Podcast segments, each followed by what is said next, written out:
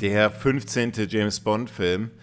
Ich kann es kaum erwarten. Ich bin äh, gespannt. The Living Daylights, der Hauch des Todes, äh, mit meinem Podcast-Partner Marcel zu besprechen. Moin, moin. Moin. Wie, oft dir? hast du den Film schon gesehen? Ah, keine Ahnung. Äh, öfter als sagt niemals nie.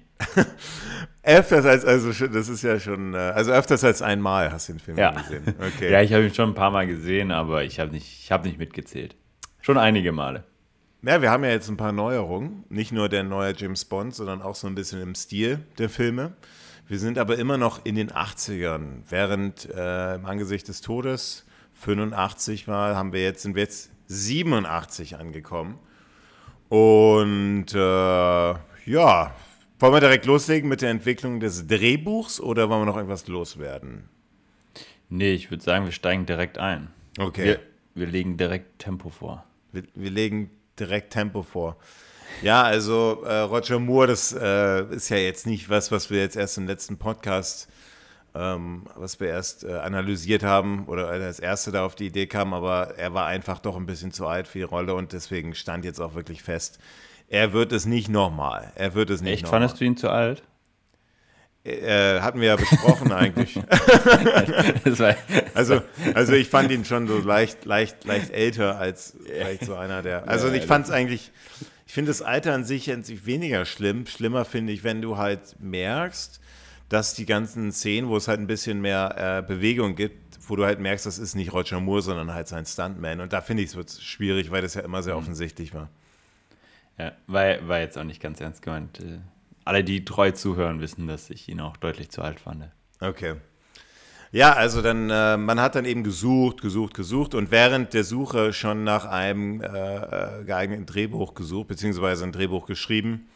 Und ja, da gab es verschiedene Ideen zum, ähm, was ganz heiß gehandelt wurde, ist eine Story über, weil man eben neu anfangen wollte. Ja, das war alles schon so nicht mehr, Roger Moore war eben auch nicht mehr so der, war nicht mehr so der Erfolg, den man sich erwünscht hatte und jetzt wollte man neu anfangen. Jetzt hat man gedacht, dass man einen neuen Film über den ersten Auftrag von James Bond äh, dreht. Also wie er quasi zu 007 wurde und sein Hintergrund und so. Aber das ist natürlich wieder ein Risiko und in der, in der Filmindustrie, das ist Risiko, das äh, mögen die wenigsten Produzenten, vor allem nicht unser Ehrenproduzent Albert Broccoli. Also hat er gesagt, nee, dann machen wir wieder das bekannte Konzept der Serie. Und dann haben unsere alten Bekannten Richard Maybaum und auch wieder mit äh, Michael G. Wilson, die haben die letzten Filme gemacht, haben dann ein Drehbuch auf, basierend auf der Kurzgeschichte The Living Daylights von Ian Fleming ähm, beschrieben. Und da gibt es eigentlich nur kurz eigentlich zu sagen, dass äh, The Living Daylights ist, ist, also das ist eigentlich eine eigenständige Geschichte, ähm, basiert nur, der erste Teil oder die, sagen wir das erste Viertel des Filmes basiert lose auf dem Roman, also sprich ähm, mit, der, mit, der, mit dem Auftrag ähm, äh, von James Bond, ähm, diese, diese Über, diese, diesen Überläufer quasi zu beschützen und dann mit der Cellistin. Aber ansonsten wurde daraus noch eine eigenständige Geschichte entwickelt. Ja, ähm, James Bond wurde gesucht und da gab es natürlich wieder einige Namen. Ähm, zum anderen oder zum einen, alle kennen ihn, Mel Gibson, Mad Max, aber den fand so Albert Broccoli doch nicht so prickelnd. Um, richtig heiß gehandelt war Sam Neill.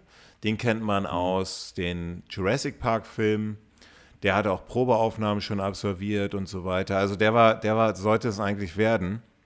Aber dann ähm, kam es doch noch, kam es doch zu dem großen Bond-Duell Timothy Dalton versus Pierce Brosnan. Und äh, eigentlich, ja, Albert Broccoli hat gesagt, äh, der Mann, der wie ein, ein, eine, ein Gemüse klingt, also Albert Broccoli, der hat, äh, er hat, er hat, leider, leider sah er nicht so aus, als ob er da, aber der, der hat, äh, hat äh, gesagt, Pierce Brosnan, das ist unser Mann. Er sollte es ja eigentlich schon ähm, früher werden, schon während der, sogar so als, sogar schon drei, äh, nicht 73.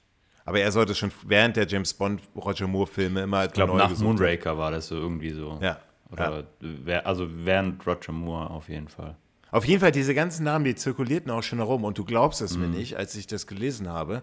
Timothy Dalton wurde schon 1968 in Ja. Erwägung gezogen. Weil, da war der erst 22, ne? Da hat 23, glaube ich, ja. Da hat er Ähm, diesen Film. 20 den oder La- 23, genau. Da hat er aber auch genau deswegen abgesagt. Ne? Also er hat gesagt, nee, nee, äh, ich, dafür bin ich noch zu jung. Also im Geheimnis ihrer Majestät. Äh, also wir Ja. reden von der Nachfolge von ähm, Sean Connery. Ähm, da hat er gemeint, nee, dafür bin ich noch zu jung. Er stellt sich eher einen James Bond im Alter von 40 Jahren vor, als im Alter von Mitte 20. Was, du, du hast dich ja ein bisschen mit Timothy Dalton auseinandergesetzt. Ähm, Mhm. Ich bringe es jetzt mal ganz kurz zu Ende. Also er war da schon in, also immer diese Namen zirkulierten immer. Und Pierce Brosnan ist es nur deswegen nicht gew äh, geworden. Und das äh, hat wohl Pierce Brosnan also noch bis heute äh, Albträume beschert, beziehungsweise es muss wohl eine sehr schlimme Zeit für ihn gewesen sein, weil er wollte ja immer schon James Bond spielen. Und ähm, ja, wurde, wurde äh, vor allem ins Auge gefasst, als er bei den Dreharbeiten zu In tödlicher Mission dabei war, weil da hatte seine damalige Ehefrau Cassandra Harris eine kleine Rolle gespielt. Und ähm, ja, Brosnan war immer schon da ab dem Zeitpunkt, ich war überzeugt, er will, ja, ich will James Bond werden. Und dann war er fast soweit. Und dann äh, er hat während der Zeit hat er eine Fernsehserie gemacht, Remington Steel von der NBC.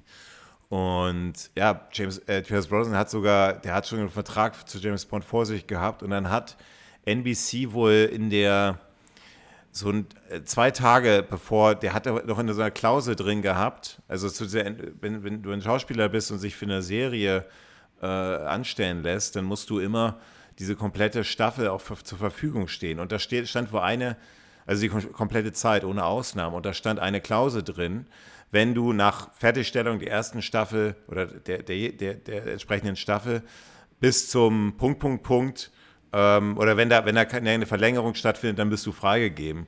Und genau am letzten Tag, wo diese Klausel auslief, da hat NBC dann gesagt, okay, Remington Steel wird um eine Staffel verlängert und dann stand Pierce Brosnan nicht zur Verfügung. Das hat ihn natürlich, also er wollte ja unbedingt James Bond, das wäre ja ein Riesendurchbruch geworden, ähm, konnte er dann nicht machen, ja, wegen, wegen NBC. Und da habe ich mal ein Interview von ihm äh, gelesen, das hat ihn, also hat ihn, vor allem als er dann äh, Timothy Dalton gesehen hat, die Filme, hat er gesagt, also er ist durch L.A. gefahren und konnte diese ganzen Poster, ist immer dann die Straße, ist immer abgebogen oder die Straßenseite gewechselt, als er irgendwo diese James Bond Poster sah, weil er eigentlich sich dort gesehen hatte, weil er so nah dran war. Und dann ist es am Ende doch genau aus diesem Grund der, der Timothy Dalton geworden. Aber jetzt, du hast dich ja ein bisschen mit der Person auseinandergesetzt. Ist ja ein sehr interessanter Charakter, auch ein bisschen anders aus unserem Werdegang. Ähm, was hast du herausgefunden? Ja, äh, Timothy Dalton ist am 21. März 1946 in Colvin Bay geboren. Das ist in Wales. Er ist also der ähm, erste Waliser James Bond-Darsteller gewesen und bis heute auch der einzigste. Nach dem Schotten Connery, dem Australier Lazenby und dem Engländer, ähm, also der erste Waliser. Brosnan war ja dann Ire und Craig auch äh, reiner Engländer. Und ähm, er hat schon ganz früh in seinem Leben gesagt, als Jugendlicher, ich will auf jeden Fall Schauspieler werden. Und hat dann auch alles dafür getan, dass, dass er dem nachkommen kann. Ähm, ist dann auf die Royal Academy of Dramatic Art gegangen und hat die dann aber auch abgebrochen irgendwann, äh, um auf äh, um mit einem Wanderzirkus auf Tournee zu gehen. Was? Fand ich auch ganz äh, Wandertheater, nicht Zirkus, Theater, sorry. Äh, fand ich ganz ganz interessant. Also er hat sehr sehr lange tatsächlich ähm, Theater gespielt und auch sehr sehr erfolgreich Theater gespielt. Und so wurde man dann eben schlussendlich auch ähm, auf Dalton aufmerksam, der von Anfang an, also deswegen, wir haben ja gerade schon gesagt, er wollte, ähm, er wurde schon 23, als er 23 war, ähm, gefragt, ob er nicht, ob er nicht ähm, James Bond spielen möchte. Also man wurde relativ schnell auf ihn aufmerksam und hat da gesehen, okay, da schlummert äh, auf jeden Fall ein Schauspieltalent. Ähm, ja, an sich ist, ist, ist Dalton tatsächlich äh, vielleicht so ein bisschen das Gegenteil von Lazenby, der ja sehr extrovertiert und sehr nach außen hin darstellerisch war. Eher so ein bisschen introvertierterer Typ, der nach außen jetzt in der Öffentlichkeit nicht so viel ähm, preisgegeben hat, eher so ein bisschen zurückgezogen gelebt hat. Sehr sympathischer Typ, finde ich auch. Ähm, deswegen ist privat jetzt nicht allzu viel bekannt, außer dass er ähm, einen Sohn hat mit Oksana Grigorieva. Das ist eine russische Sängerin. Die beiden trennten sich dann 2003.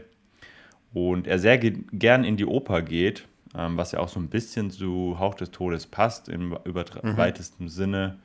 Und er ist auch Manchester City-Fan, habe ich gelesen. für alle, für alle mhm. Fußballfans. Ähm, und geht auch öfter mal ins Stadion. Aber man kann schon sagen, er ist schon so der erste, so, so, so ein sehr ernstzunehmender Schauspieler und hat sich auch immer schon genau. so gesehen, ne? Genau, er hat sich sehr früh, ähm, er hat sich sehr früh ähm, ja, dazu entschieden, Schauspieler zu werden und hat es auch sehr professionell alles gemacht. Ne? Also, wie gesagt, vielleicht so genau das Gegenteil von Lazenby, der ja eigentlich gar kein so richtiger Schauspieler war und das alles so ein bisschen als Showbühne erachtet hat, war vor Dalton das schon sehr, sehr ernst. Ähm, ich glaube, das machen auch wenige, die so eine Chance kriegen. Also er hat ja erstmal abgelehnt, weil er zu jung war, dann wurde er ja nochmal da ähm, zwischendrin wurde er nochmal auch um, um Moonraker rum, wurde er nochmal so ein bisschen gehandelt, ob er da nicht machen will. Und da hat er dann einmal gesagt, ihm ist der ähm, James Bond aktuell zu, zu witzig, zu slapstickartig. Ähm, und hat dann quasi ein zweites Mal so indirekt abgelehnt und erst beim dritten Mal dann, dann zugesagt. Also da hat man schon gemerkt, er macht das jetzt nicht nur, äh, um irgendwie berühmt zu werden, sondern er macht das wirklich aus. Wann hat er denn, wann hat er denn Leidenschaft. Shakespeare gespielt? Das ist ja einer seiner ähm, äh, Schlüsselrollen in seinem Leben. Genau, also die äh, kommerziell erfolgreichste, äh, das kommerziell erfolgreichste war The Tourist. Ich weiß nicht, ob dir das was sagt. Ja, so, klar. Aber da hat er ja genau. nur eine kleine Rolle gehabt. Da ist ja noch nicht keine, keine Hauptdarsteller gehabt. Nee, aber das war so das, das sein kommerziellster, kommerziellster Erfolg. Okay. Genau. Aber Und er hat ja, ja. Genau, du wolltest Shakespeare wissen, ne? Shakespeare Company. Genau. Also, genau, weil das ist ja eigentlich so einer mit, das habe ich immer mit Pierce Brosnan verbunden, dass er eigentlich, er hat ja eigentlich weniger. Mit Dalton. Mit Dalton. Äh, äh, mit, mit Timothy Dalton hat er eigentlich, er kam ja. ja aus dieser Ecke eigentlich. Und das hat ihn ja auch so ein bisschen, diesen, das hat ihm ja auch diesen ganzen, diesen, diese Bekanntheit eingebracht. Genau, neben, neben, den, neben dem Theater. Also genau, ja. Ähm, ich weiß jetzt gar nicht, wann das war. Ähm, also von den Jahren her. Mhm. Aber das war also, so ein bisschen seine, seine Schlüsselrolle, ja. Genau, also die, die, die ähm, Shakespeare-Stücke waren da, waren auf jeden Fall, genau, ähm, die Dinger, wo er bekannt geworden ist. Also King Lear, ähm, verlorene Liebesmühe und so Zeug. Mhm. so Zeug war. genau, aber in welchem Jahr das genau war, kann ich tatsächlich, muss ich ehrlich sein, nicht genau sagen. Okay, aber es genau. ist schon ein interessanter äh, Charakter, char äh, interessanter Darsteller, anderer, anderer Werdegang. Und so ein bisschen genau, sein, sein Hintergrund, der, den spiegelt, der spiegelt sich ja auch ein bisschen in, in den James Bond, den er kreiert hat, wieder. Genau, und ähm, speziell jetzt auf James Bond betrachtet, ähm, hat er von Anfang an auch ja gesagt, dass, dass der Roger Moore Bond für ihn zu, zu lustig war. Ähm, er wollte sich da mehr an den James Bond aus den Romanen ranhalten. Und ähm, da ist der Charakter James Bond einfach viel ernster und viel, ähm, viel gef ja, gefährlicher ist vielleicht das falsche Wort, viel, ähm, ja, viel ernster ähm, und auch teilweise brutaler beschrieben. Ähm, klar mit einem gewissen Humor und Charme, aber eben so eine gewisse Professionalität und ähm, das merkt man ja dann auch. Einfach ein bisschen kühler. Gleich ja. genau mit dem mit über den Film sprechen, merkt man das dem Film ja auch an. Und es gibt noch ein ganz, ganz interessantes äh, Gerücht, ähm, äh, sehr vages Gerücht. Ich habe äh, bis auf einen Artikel dazu nicht, nichts wirklich äh, Greifbares gefunden. Also es ist ein unbestätigtes, wirkliches Gerücht. Anscheinend hatte er was mit Barbara Broccoli. Eine Affäre, beide bestreiten das. Aber also die, also du musst also nochmal, Barbara Broccoli, die jetzige James Bond-Produzentin. Genau, Genau, die jetzige Pro. Äh, glaubst du, glaubst du, hat vielleicht die Rolle nur deswegen bekommen? Ich glaube, die sind nee. ja ungefähr im selben Alter. vielleicht hat er, hat er die Tochter von Albert Broccoli flachgelegt. Das ist natürlich, äh, hätte ich jetzt nicht. Also, also, du sagst, es ist ein Gerücht. Ja, okay. das ähm, habe ich noch nie gehört. Ein Gerücht, ja. oder vielleicht hast du das so jetzt, vielleicht setzt du das jetzt in die Welt und jetzt plötzlich. Aber er lebt ja auch noch. Er ist ja noch, er ist, er ist jetzt 77. Hat eigentlich in letzter Zeit nicht viel gemacht. Ich glaube, Toy Story hat eine Rolle gesprochen. Er hat bei so einer, was war das, so eine Amazon-Serie mitgemacht. Äh, Peak, Peakers Blinders oder wie heißt das? Ähm, kenn ich, kenn ich, kenn ich aber so seine, seine letzten, ja, er ist eigentlich ist er so ein bisschen in letzter Zeit verschwunden, so ein bisschen. Ne? Also so richtig, also auch so seine Filmrollen, wenn man sich das mal anguckt, so außer James Bond. Ich meine, Tourist hast du erwähnt, aber da spielt er, da spielt er, da spielt ja Angelina Jolie und Johnny Depp die, eigentlich die Hauptrollen und er ist da eigentlich nur so eine er spielt ja eigentlich nur eine Nebenrolle dort, ja. Hm. Und ansonsten hat er äh, eigentlich keine richtige, richtig großen Rollen mehr gehabt, ja. Oder auch in, er ist halt ein Theaterschauspieler. Genau. Also, und das ist einfach so das, was ihn ausmacht. Und richtig, ja. Richtig Durchbruch. Aber das war ja, ich meine, das kann man jetzt auch von Roger Moore jetzt ja auch nicht behaupten, unbedingt, ja. Ähm, ich glaube, so der einzige James Bond ist vielleicht Pierce Brosnan und Daniel Craig, die es tatsächlich so richtig außerhalb von James Bond noch richtig weit gebracht haben. Auch Sean Connery, ja, auch noch ein bisschen, aber, aber vielleicht, ja, doch, Sean Connery kann man sagen, kann man auch noch, aber George Lazenby, Roger Moore und Tim, Timothy Dalton sind schon, ein, sind schon wirklich äh, auf James Bond zugeschrieben, haben, wo, haben da, da, daneben nicht mehr viel, nicht mehr viel, nicht mehr, nicht mehr diesen Erfolg, nicht mehr diesen Erfolg erlangen können. Ja. Ja, wo, wobei ich, also ich glaube jetzt zum Beispiel gerade bei Dalton und äh, auch bei Connery ist, es, glaube ich, schon nochmal was anderes wie jetzt bei Lazenby. Also Lazenby hat ja wirklich so gut wie, also wirklich gar ja, nichts stimmt. mehr gemacht und der beruft sich ja auch heute noch ähm, immer nur auf diese eine Rolle.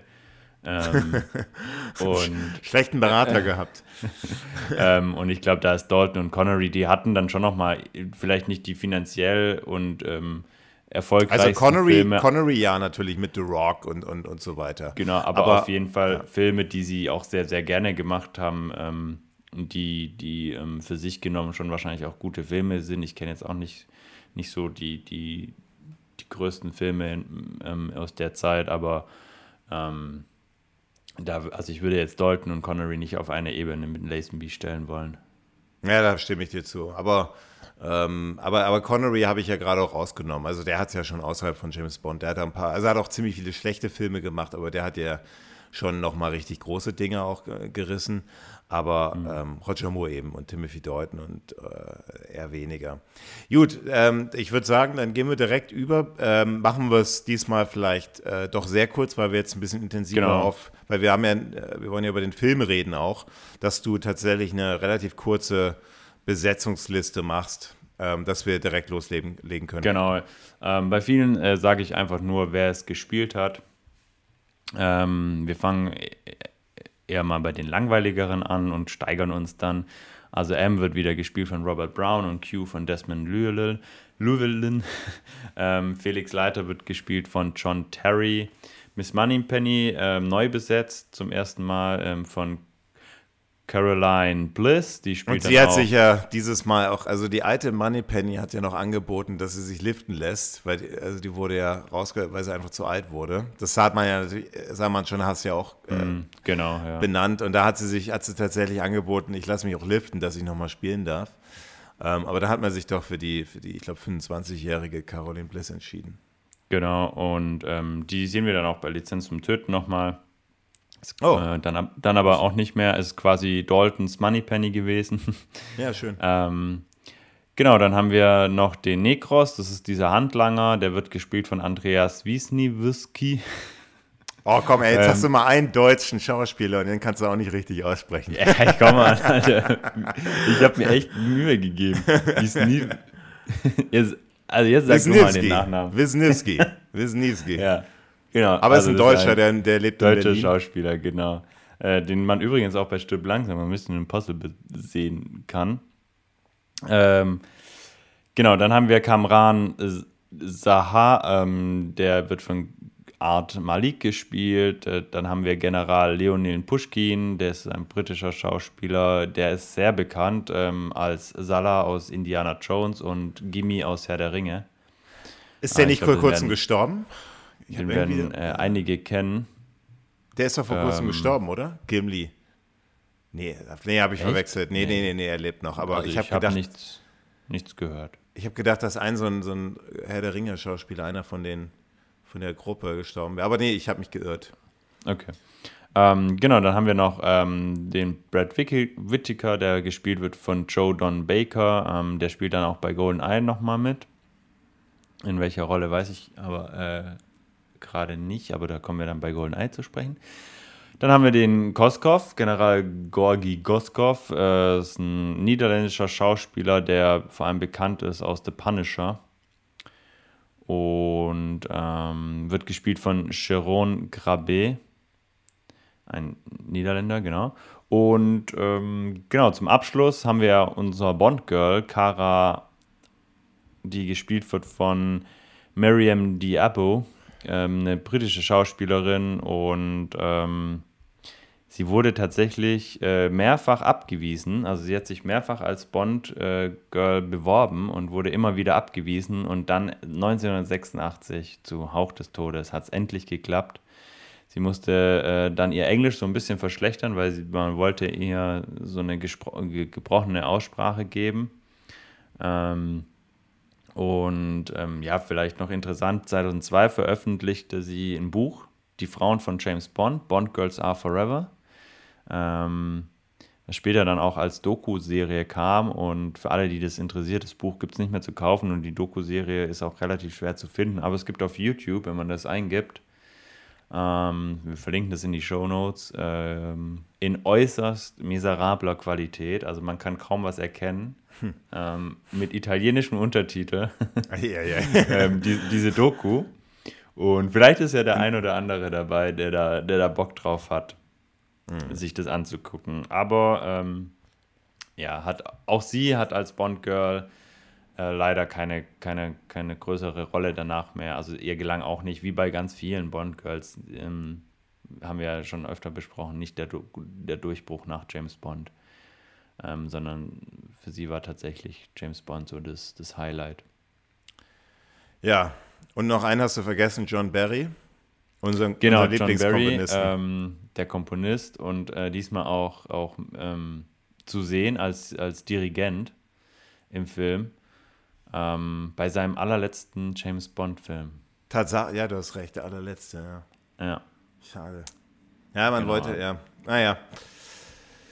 Gut, das hast du, das fand ich jetzt, fand ich gut. Und ich würde sagen, dann steigen wir jetzt in den Film ein. Wir haben ja, glaube ich, noch nie so lange gebraucht für, für die Vorgeschichte, aber ich glaube, dass, dass wenn wir einen neuen James Bond haben, ja. da, da ist das auch absolut adäquat. Ähm, ja, Dreharbeiten, nochmal ganz kurz. Die Dreharbeiten haben sta stattgefunden in, äh, also in, ja, in Wien vor allem. Mhm. Aber es begann am 29. September 86 ähm, und dann ja Marokko, Gibraltar und Österreich und äh, endete dann Anfang 87, um ihn pünktlich ähm, im August 87 auch in die Kinos zu bringen. Ja, dann würde ich sagen, legen wir los. Wir haben diesmal wieder einen längeren Film. Aber eigentlich sind ja alle James Bonds immer ziemlich lang. Genau, vielleicht noch erwähnenswert zu den Dreharbeiten ist, dass ähm, der Film ja in Bratislava spielt, aber keine einzige Szene wirklich da gedreht worden ist, sondern dass Wien da komplett umdekoriert worden ist. Quasi ganze Straßenbahnen, Autos, Schriftzüge ausgetauscht worden sind, dass äh, Wien eben aussieht aber, wie Bratislava. Ja, ja, hast du, ja, aber es sieht, also ich war, ich war vor, vor zwei Jahren habe ich so eine kleine James Bond Tour gemacht in Bratislava und in Wien und ich muss sagen, Wien und Bratislava, also so viel muss man da gar nicht verändern. Also mhm. vor allem die Volksoper, die wir ja ganz am Anfang sehen, ähm, also mit der, mit dem, mit dem Defector, ähm, der da, mhm. der, der da, also mit der, mit der, mit, mit der, ähm, ja, mit dem Scharfschützen, der, das sieht, da gibt es in Bratislava genau diese, er sieht genau eins zu eins so aus. Also man muss es anpassen, auch so vor allem Straßenzüge und so, aber das war schon, also ich fand das schon beeindruckend. Ähm, ja, genau, aber damals konnte man halt einfach nicht in Bratislava drehen, deswegen hat man sich halt, halt Wien genommen und das so ein bisschen angepasst damit. Und, und vor allem die, der österreichische Bürgermeister, der war da, äh, der, der Wiener Bürgermeister, der war da ziemlich happy. Der hat auch angeboten, hey, äh, hey, Team, wenn ihr Lust habt, könnt ihr auch einer unserer äh, U-Bahn in die Luft sprengen. Gerne. das, das will man doch als James Bond-Produzent hören, oder? Absolut, absolut. Ja, dann gab's, gab's gar nicht. Haben sie gar nicht gemacht. Nee, haben sie nicht gemacht, aber naja. Ja, dann legen wir los. Also wir, wir starten in den Film und ähm, wir kommen, finde ich, zu einer, ich nehme es jetzt vorweg, einer der tatsächlich besten Pre-Title-Sequenz in meiner, äh, in meiner Wahrnehmung. Ich darf, darf, darf ich mal meine bescheidene Meinung abgeben? Ich finde die, also wir, wir sehen, es spielt in Gibraltar und wie bei jeder Einführung eines neuen James Bonds kommt, er, ist das immer so ein bisschen mysteriös soll das mysteriös gehalten werden. Wir sehen, äh, ja, wir sehen M, wie er, wie er eine kleine, kleine, kleine, kleine Rede hält und dann springen, springen Agenten aus dem Flugzeug raus und landen auf, auf so einer, ja, so einer Gibraltar-Festung oder was das sein soll. Und dann haben wir eben diese Agenten und ähm, ja, wir wissen auch noch nicht genau, was ist denn das jetzt eigentlich, bis tatsächlich zu dem Punkt, bis, bis, bis dieser eine Agent, der da mit dem Fallschirm im Baum hängen bleibt, äh, von so einem Wachmann bedroht wird, beschossen wird und dann äh, nur so Farbe aus der Pistole kommt und man merkt, okay, das ist so eine, soll so eine Übung sein, ja. Übung, ja. Hm. Ja. Willst du noch, willst du, willst du weitermachen, oder? Äh, ja, man sieht, also die, die, ähm, die Szene geht dann weiter, in dem man verschiedene, also man sieht 002, 004 und 007 und ähm, 007 aber noch, noch nicht so stark. Und noch jemand ähm, schwarz gekleidetes, ähm, den man jetzt nicht so genau einordnen kann, der aber äh, nicht so wirklich Gutes im Sinn hat. Und ähm, also die Produzenten haben sich vor allem auch jetzt diesmal gedacht, jetzt äh, die anderen Agenten, die anderen drei, die lassen wir so ein bisschen aussehen wie George Lazenby. Ähm, einfach um ein bisschen, klar wusste da jeder, Timothy Dalton, der ist der neue Bond, aber einfach um so ein bisschen das, um einfach trotzdem so ein bisschen das Mysterium aufrechtzuerhalten. Wer ist, der, wer ist denn da jetzt, der neue James Bond? Deswegen sehen die anderen Agenten dort auch ein bisschen, haben Ähnlichkeit zu George Lazenby. Zu George Lazenby? Ja. Echt? Also so, so, so, ganz leicht, also von der, vom, vom Haarschnitt schon. Okay. Aber warum zu George Lazenby ausgerechnet? Ja, weil man eben neuen James Bond einführen wollte. Und das war ja, das sollte man, wollte man halt ein bisschen mysteriös machen. Also sprich, wenn du, äh, es ist halt so gedacht, dass es halt, ne, dass man, wie ich gesagt habe, du kennst natürlich, wenn du in den Film reingehst, die meisten Leute wissen, das ist der neue James Bond. Aber in jedem neue James Bond-Einführung, das wird ja immer so ein bisschen mysteriös gehalten. Vor allem bei GoldenEye sehen wir das. So bis man James Bond haben wir ja bei ähm, bei, bei Josh Lazenby also, selber auch gesehen. Und dann hat man gesagt, jetzt lassen wir die anderen James, also die anderen Agenten auch ein bisschen James Bond-like aussehen, dass der mhm. Zuschauer ra äh, ein bisschen raten muss, wer ist er jetzt, der neue James Bond. Das ist der okay. Grund. Und da hat man einfach sich für George Lazenby entschieden. Also so die Ähnlichkeit. Okay. Oder nennst, nimm Roger Moore, aber du weißt, was ich meine. Es ist jetzt nicht so ein, kein Beißer, der da runtergesprungen ist, sondern halt doch so, so ein bisschen James okay. Bond, so Agenten-James Bond-Ähnlichkeiten. Das ist der Grund. Ja. Ja, waren ja, also, also, also waren ja auch äh, Agenten 002, 004. Ja, jedenfalls ähm, kommt dann äh, mysteriöse Person, die ähm, einen Agenten dann auch äh, tötet, ähm, noch ein Zettelchen mit, mit auf den, den Weg gibt und die, dem seinen Kletterseil einfach durchschneidet. Und dann sieht man tatsächlich zum ersten Mal Timothy Dalton, also 007, Coole, ja, coole Kamera, ne? Also die Kamera fährt ja. so auf ihn zu und er dreht sich so um. Das finde ich eine super, super coole Einführung eines, eines neuen James Bond. Genau, ähm, jetzt nicht mega spektakulär irgendwie, ähm, vielleicht, also auch nicht irgendwie mit besonderer Musik unterlegt oder so, sondern einfach nur ganz, ganz, ganz cool geschnitten. Was hast du gedacht, als gute, du es das erste Mal gesehen hast? Ja, was hast du gedacht so? Also ich finde, Boah, ich finde, er hat ein deutlich, Mal, ich finde, er hat ein deutlich weiblicheres Gesicht als die anderen James Bonds. Ich weiß nicht, ob das die Nase ist, aber er sieht deutlich, er findet, er sieht, also der hat schon was, ja, also ich finde ihn, ich finde ihn ist ein gut aussehender Mann, ja, aber ich finde, er fällt ein bisschen aus der Reihe. Ich finde, der hat was sehr, sehr weibliche Gesichtszüge und das macht ihn doch ein bisschen, ähm, finde ich, außergewöhnlicher. Mhm. Ähm, ja, also er war halt allein von dem Alter, ne? Also wenn man jetzt den Film davor geguckt hat und auf einmal kommt da Timothy Dalton, ähm, ja, ich habe mich, glaube ich, eher gefreut. Also jetzt zumindest jetzt, ähm, wo ich ja jetzt die letzten Roger Moore und Sean Connery Filme geguckt habe, ähm, die ja alle ein bisschen älter geworden sind und dann zum ersten Mal wieder Timothy Dalton zu sehen, war schon eher so, yeah.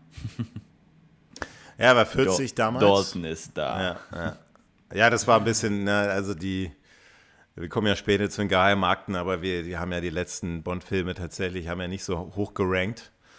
Ähm, Ja. Deswegen ist es, glaube ich, auch notwendig. Haben, haben die Produzenten ja auch selber erkannt, dass das wirklich jetzt notwendig ist, mal so eine Erinnerung. Und ähm, ja, also, ja, wir Ja, sehen ja James Bond und dann, dann kommt, da, es zu genau, einer, ja. kommt es zu einer spektakulären Verfolgungsjagd. Ja? Und da haben wir Mhm. verschiedene Elemente. Haben wir zum einen, ähm, äh, das finde ich spektakulär, wie James Bond, also wie der eine Agent, ähm, Smirf-Agent, wie er im Auto in diesem Jeep abhaut und James Bond dann auf dieses Dach von diesem Jeep springt. Und also ich finde das, oder? Oder das ist so eine spektakuläre Szene.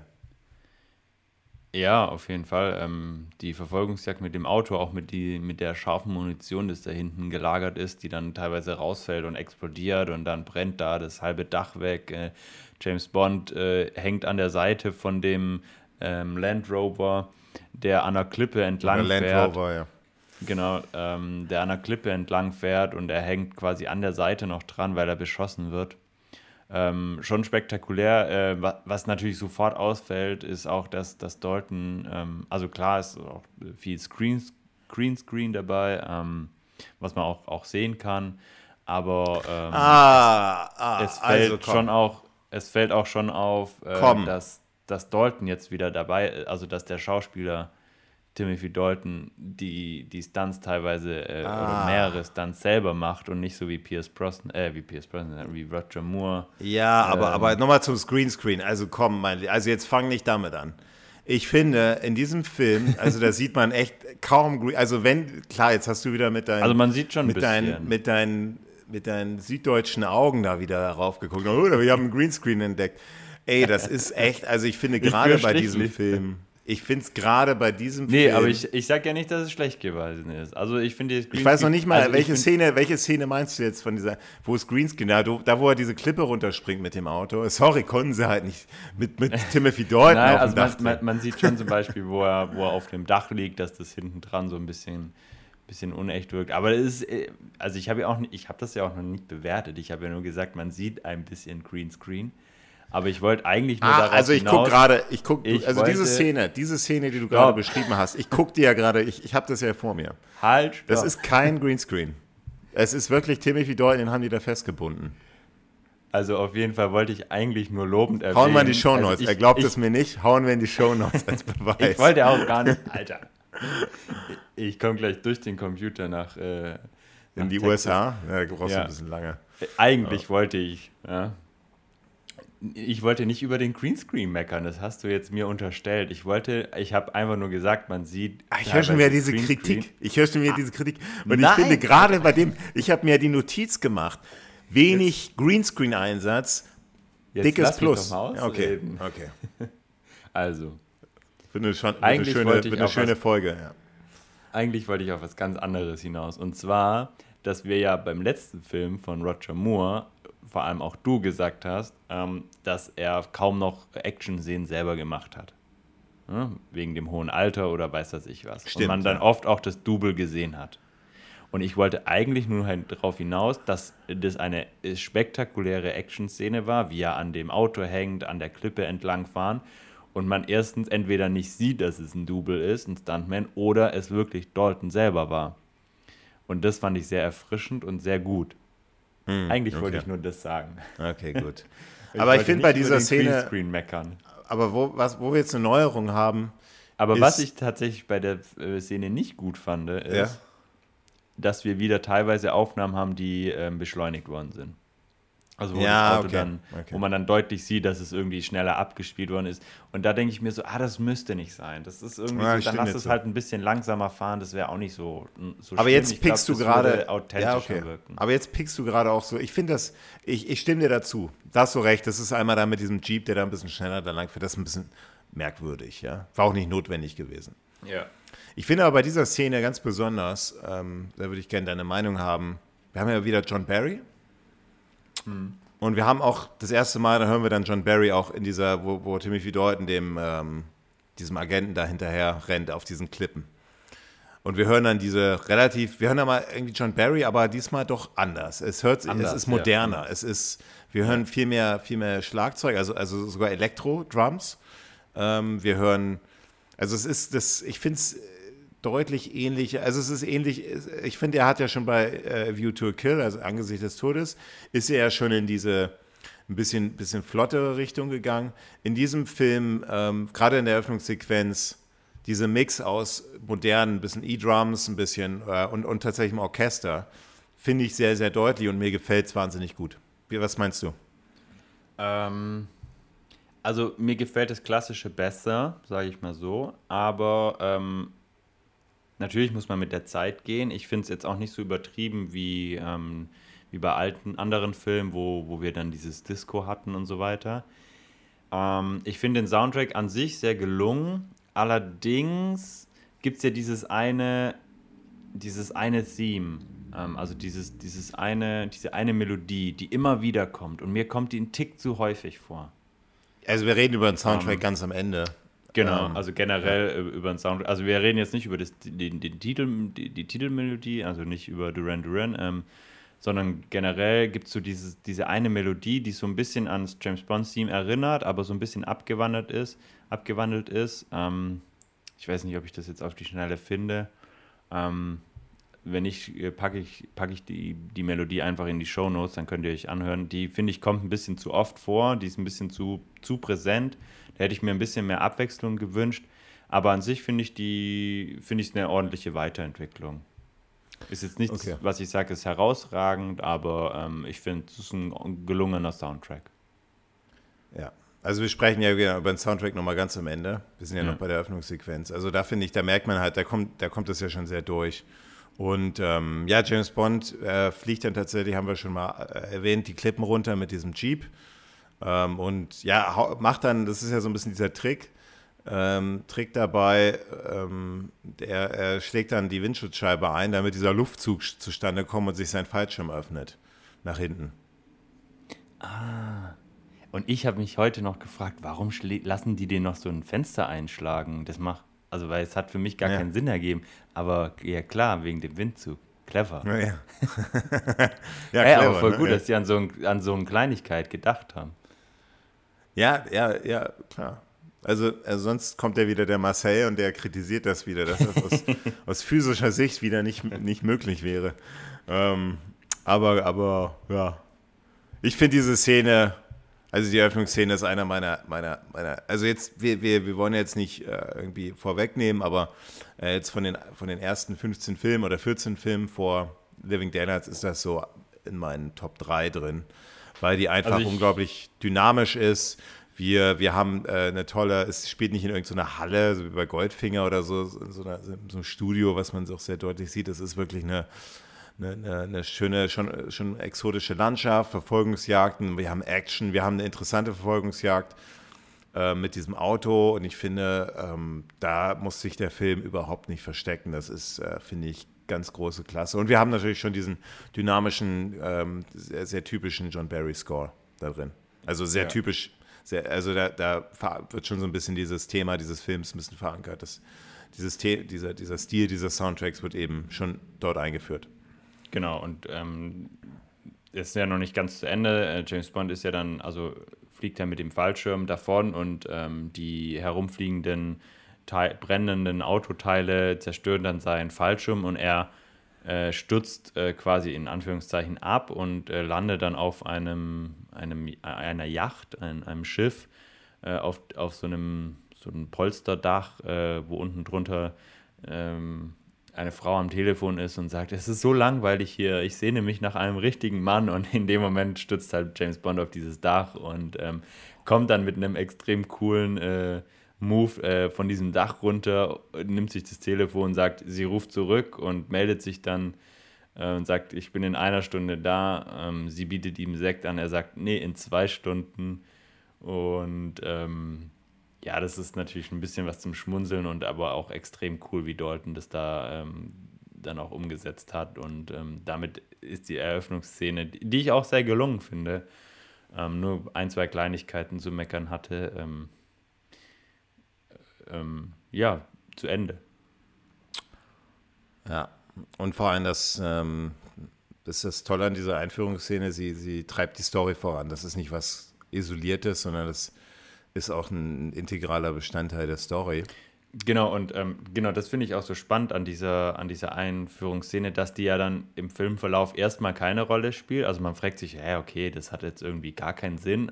Man erfährt es erst so ein bisschen später im Film, ähm, was das wirklich hat. Und man hat ja ja ähm, diesen kleinen, diese kleine Szene, wo ähm, einer von denen, entweder 002 oder 004, ich weiß nicht genau, wer, jetzt, wer, wer getötet worden ist, ähm, bekommt ihr dieses Zettelchen an diesem Seil runtergelassen und man weiß nicht, was auf diesem Zettel steht. James Bond weiß ja. es nicht, äh, der Zuschauer weiß es nicht und erfährt es erst viel, viel später.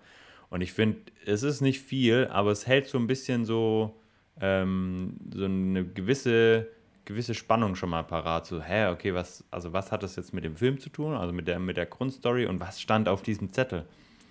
Und ähm, ja, was ich vergessen habe vorhin zu sagen, als er bei der Frau landet, ähm, fragt sie ihn natürlich nach seinem Namen und Charlton darf dann zum ersten Mal ähm, den berühmten Satz sagen. Fandest du das cool, wie er es gesagt hat? Du hast ja die Übersetzung gesehen, ne? Ich, hab, ich, ich sehe ja diesmal wieder die Originalfassung gesehen. Äh, ja, doch, auf jeden Fall. Okay. Also mir ist jetzt nichts Negatives dabei aufgefallen. Dann bin ich ja beruhigt. Ich habe jetzt gedacht, jetzt habe ich wieder mit so einem Timothy Deuten-Hasser zu tun. Aber gut, dass es nicht der Fall ist. Also zumindest bis, bis hierhin noch nicht. Bis hierhin. äh, jetzt lass mal hier äh, die Kirche noch im Dorf. Ähm, ja, also, äh, also Deutsch, also ich habe ja auf Deutsch geguckt, da ist die Stimme natürlich anders wie jetzt in Englisch. Das ist Lutz Riedel übrigens, der ihn synchronisiert. Gut, dann kommen wir zur Titelsequenz und ähm, ich finde schon in diesen 80ern die Titelsongs sind einfach super geil. Ja. Also vor allem jetzt haben wir die, die äh, norwegische Band, Aha. Aha. Vor allem, stimmt, vorhin habe ich Duran Duran gesagt, das war ja. natürlich falsch, das war ein Film davor, wir haben Aha, ja, klar. Also das, die sind bekannt geworden durch äh, Take On Me, das ist so der bekannteste mhm. Song, habe ich auch schon mal live gesehen, super Band. Ähm, viele andere schöne Songs, so, so ein bisschen so, mhm. so Synth-Pop-Gruppe. Und ähm, ja, ursprünglich sollte Patcher Boys, also du kennst ja von It's a Sin, die, ja. sollten ursprünglich den Titelsong machen, aber wollten dann nicht, weil, also sie haben dann gesagt, nur wenn wir den kompletten Soundtrack komponieren dürfen.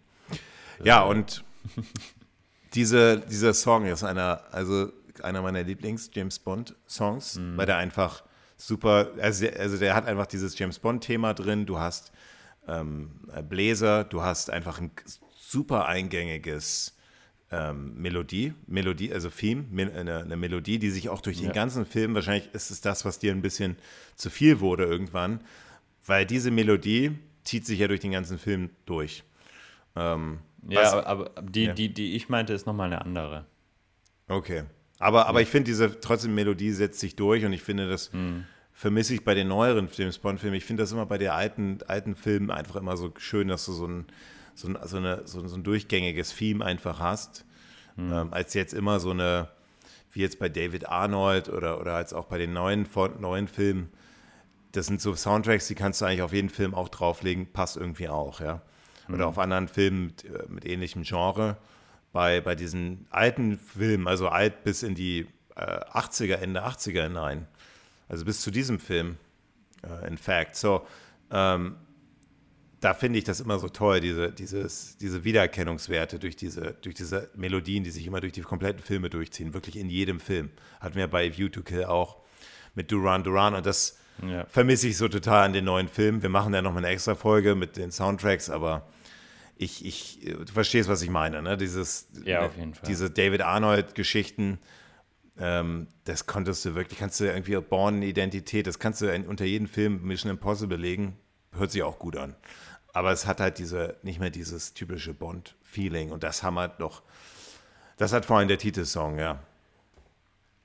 Ja, also ich finde ihn auch äh, großartig. Also wir hatten ja ähm, schon mit Duran Duran, also den wir beide großartig fanden, ähm, einen Song beim letzten Film, ähm, also bei Im Angesicht des Todes und jetzt auch bei Der Hauch des Todes wurde das fast nochmal getoppt. Ähm, also wirklich toller Song. Ähm, den ich sehr, sehr gerne, den man auch super so hören kann. Ähm, also so im Alltag nebenher und so weiter. Ähm, finde ich wirklich sehr, sehr gelungen. Und Aha generell ähm, tolle Band. Ja, die Titelsequenz selber, ähm, wie immer, die weicht nicht vom Stil der letzten Filme ab. Wir sehen, wir sehen, ja, am Anfang finde ich diese Pistole. Ja, hat schon, hat schon ein paar neue Elemente, fand ich jetzt. Also ich fand sie irgendwie oh. ein bisschen, schon ein bisschen aufgepeppter. Okay, erzähl nicht, mal. Nicht zwingend besser, aber irgendwie doch schon ein bisschen aber, aber wir haben ja, also was ist jetzt anders? Wir sehen Frauen, die mit, mit, mit, mit, mit, äh, mit, mit Lichtern, mit Farben projiz äh, projiziert werden, die Pistolen ja, also haben, die Pistolen schießen und da kommen nur, nur sieben Logos raus. Genau, ja, die Elemente sind schon alle irgendwie in irgendeiner Form schon mal da gewesen, aber so diese Art, wie sie präsentiert werden, fand ich irgendwie, vielleicht ist es auch nur Einbildung, aber irgendwie hatte ich das Gefühl, dass es so ein bisschen moderner ist. Vielleicht liegt es auch irgendwie daran, dass die, dass die Technik einfach besser war und man das irgendwie besser präsentieren konnte. Aber ich fand es irgendwie ein bisschen, es hat ein bisschen fresher also gewirkt. Wir, haben, wir, sehen eine, wir sehen eine komplett nackte Frau, also komplett nackt diesmal. Und die, genau, das, ja. genau die, die, äh, das, fand ich ein bisschen, das fand ich tatsächlich ein bisschen merkwürdig, weil nicht weil die komplett nackt ist, sondern weil die da so, so gebückt steht und so in, in, im Wasser steht und so die, die Pistole so ins Wasser richtet und dann wie so, als würde sie angeln irgendwie so, so sich bewegt. Ähm, das fand ich ein bisschen merkwürdig und äh, bin auch nicht dann ganz dahinter gestiegen, was uns das sagen soll. Ähm, aber diese also, Frau in diesem Cocktailglas und so, das ist schon echt eine coole Idee. Und ich finde auch in diesem, ja. man sieht das erste Mal auch so, also ich, ich glaube, vielleicht ist das, was du, was du als neu findest, äh, empfindest, dass man tatsächlich meine Frau in dieser Titelsequenz sieht, die jetzt nicht mit irgendwelchen nichts, so komplett in ja. Rot oder in irgendeiner Farbe beleuchtet ja. wurde, sondern so richtig in, wie sie leibt und lebt, ne? Mit, mit genau, ja, auch am Ende äh, ist ja quasi, die legt sich ja dann so die Arme äh, hin und legt den, legt den Kopf so ab und so, ist ja quasi eine richtige eine richtige Aufna Filmaufnahme ähm, von einfach ganz normal, ohne großartige Effekte. Ähm, wie gesagt, ich fand sie jetzt nicht irgendwie besser ähm, als, als die alten, aber ich, es war irgendwie schon ein bisschen was, ein bisschen was anderes, fand ich. Mit vielen Elementen, die wir kennen, aber irgendwie hat es so ein bisschen neu gewirkt. Okay, ja, dann fangen wir an. Und äh, wie wir eingangs schon erwähnt haben, spielt es in Wien, aber soll in Bratislava, in der, ähm, ja, was ist das, eine Staatsoper, die Staatsoper spielen. Ja. Und ähm, ja, wir haben dann ein Orchester. Ähm, wir haben, genau, wir sehen dann die DDR-Flagge. Also es, offensichtlich merkt man schon hier, okay, die, die, die ähm, haben wir ja schon im letzten Film auch gehabt, beziehungsweise schon in vielen James Bond-Filmen, aber vor allem hier in dem vielleicht ein bisschen offensichtlicher. Ähm, immer noch Kalter Krieg, ja? ja? Westen gegen den Osten. Wir sehen DDR-Flaggen, wir sehen ähm, ja die, so die Sowjet-Flagge. Ja, Tschechien ist, glaube ich, auch noch dabei. Genau. Tschechoslowakei. Und ja, dann trifft James, äh, Timothy Dalton seinen Kontaktmann Saunders. Hm. Ähm, und ja, beobachten verschiedene Menschen da und dann, ja, dann soll es offensichtlich, soll, der Zuschauer weiß noch nicht genau, soll es zu so einer Art Übergabe kommen. Oder soll zu einer, einer, einer, was ist nicht Übergabe, aber zu einer, zu einem Überläufer. Genau. Ja, genau. Und James Bonds Aufgabe ist es, diesen, dieses Überlaufen von dem, von Osten in den Westen sozusagen, ähm, soll, soll dafür sorgen, dass da, weil sie gehört haben, dass da ein Scharfschütze äh, auf die, auf, ja, wir können ja sagen jetzt auf Koskov ähm, äh, angesetzt wurde, ähm, weil man da Wind bekommen hat, dass er überlaufen will. James Bond soll quasi dieses, so diesen, dieses Überlaufen die, gewährleisten. Also sichern, Sicherheit. genau. Also er soll Koskov quasi Rückendeckung geben, Feuerschutz, wie man auch immer sagen will. Genau. Dass er nicht beim Überlaufen irgendwie noch schnell von einem Scharfschützen eliminiert wird, bevor er dann Und das in ist den dann, Westen kommt. Das ist dann vor allem die Frau. Das ist diese das Besondere, finde mhm. ich diesmal. Es ist die, ist eine, ist Para. das Bond-Girl, genau. Und ich finde, das genau. ist schon mal was. Und ich finde ja immer so Drehbücher, ich meine, wir reden ja schon öfters über, wir reden ja sehr oft immer über diese, über die Qualität der Drehbücher auch, aber ich finde immer, ein Drehbuch hat vor allem muss auch immer, ähm, es war in den anderen, nicht in jedem James Bond-Film immer gut, aber es muss unvorhersehbar sein, ja. Also zum einen, du musst dich auch mal überrascht sein. Ich finde jetzt hier, du erwartest nicht, dass eine, eine, eine Frau plötzlich, eine Frau, KGB-Frau, ähm, die Scharfschützin ist, ja. Also das denkst du jetzt zuerst. Und ich finde, das ist was ein überraschendes Element, finde ich sehr, sehr, ähm, finde ich sehr positiv, einfach gut geschrieben. Ja.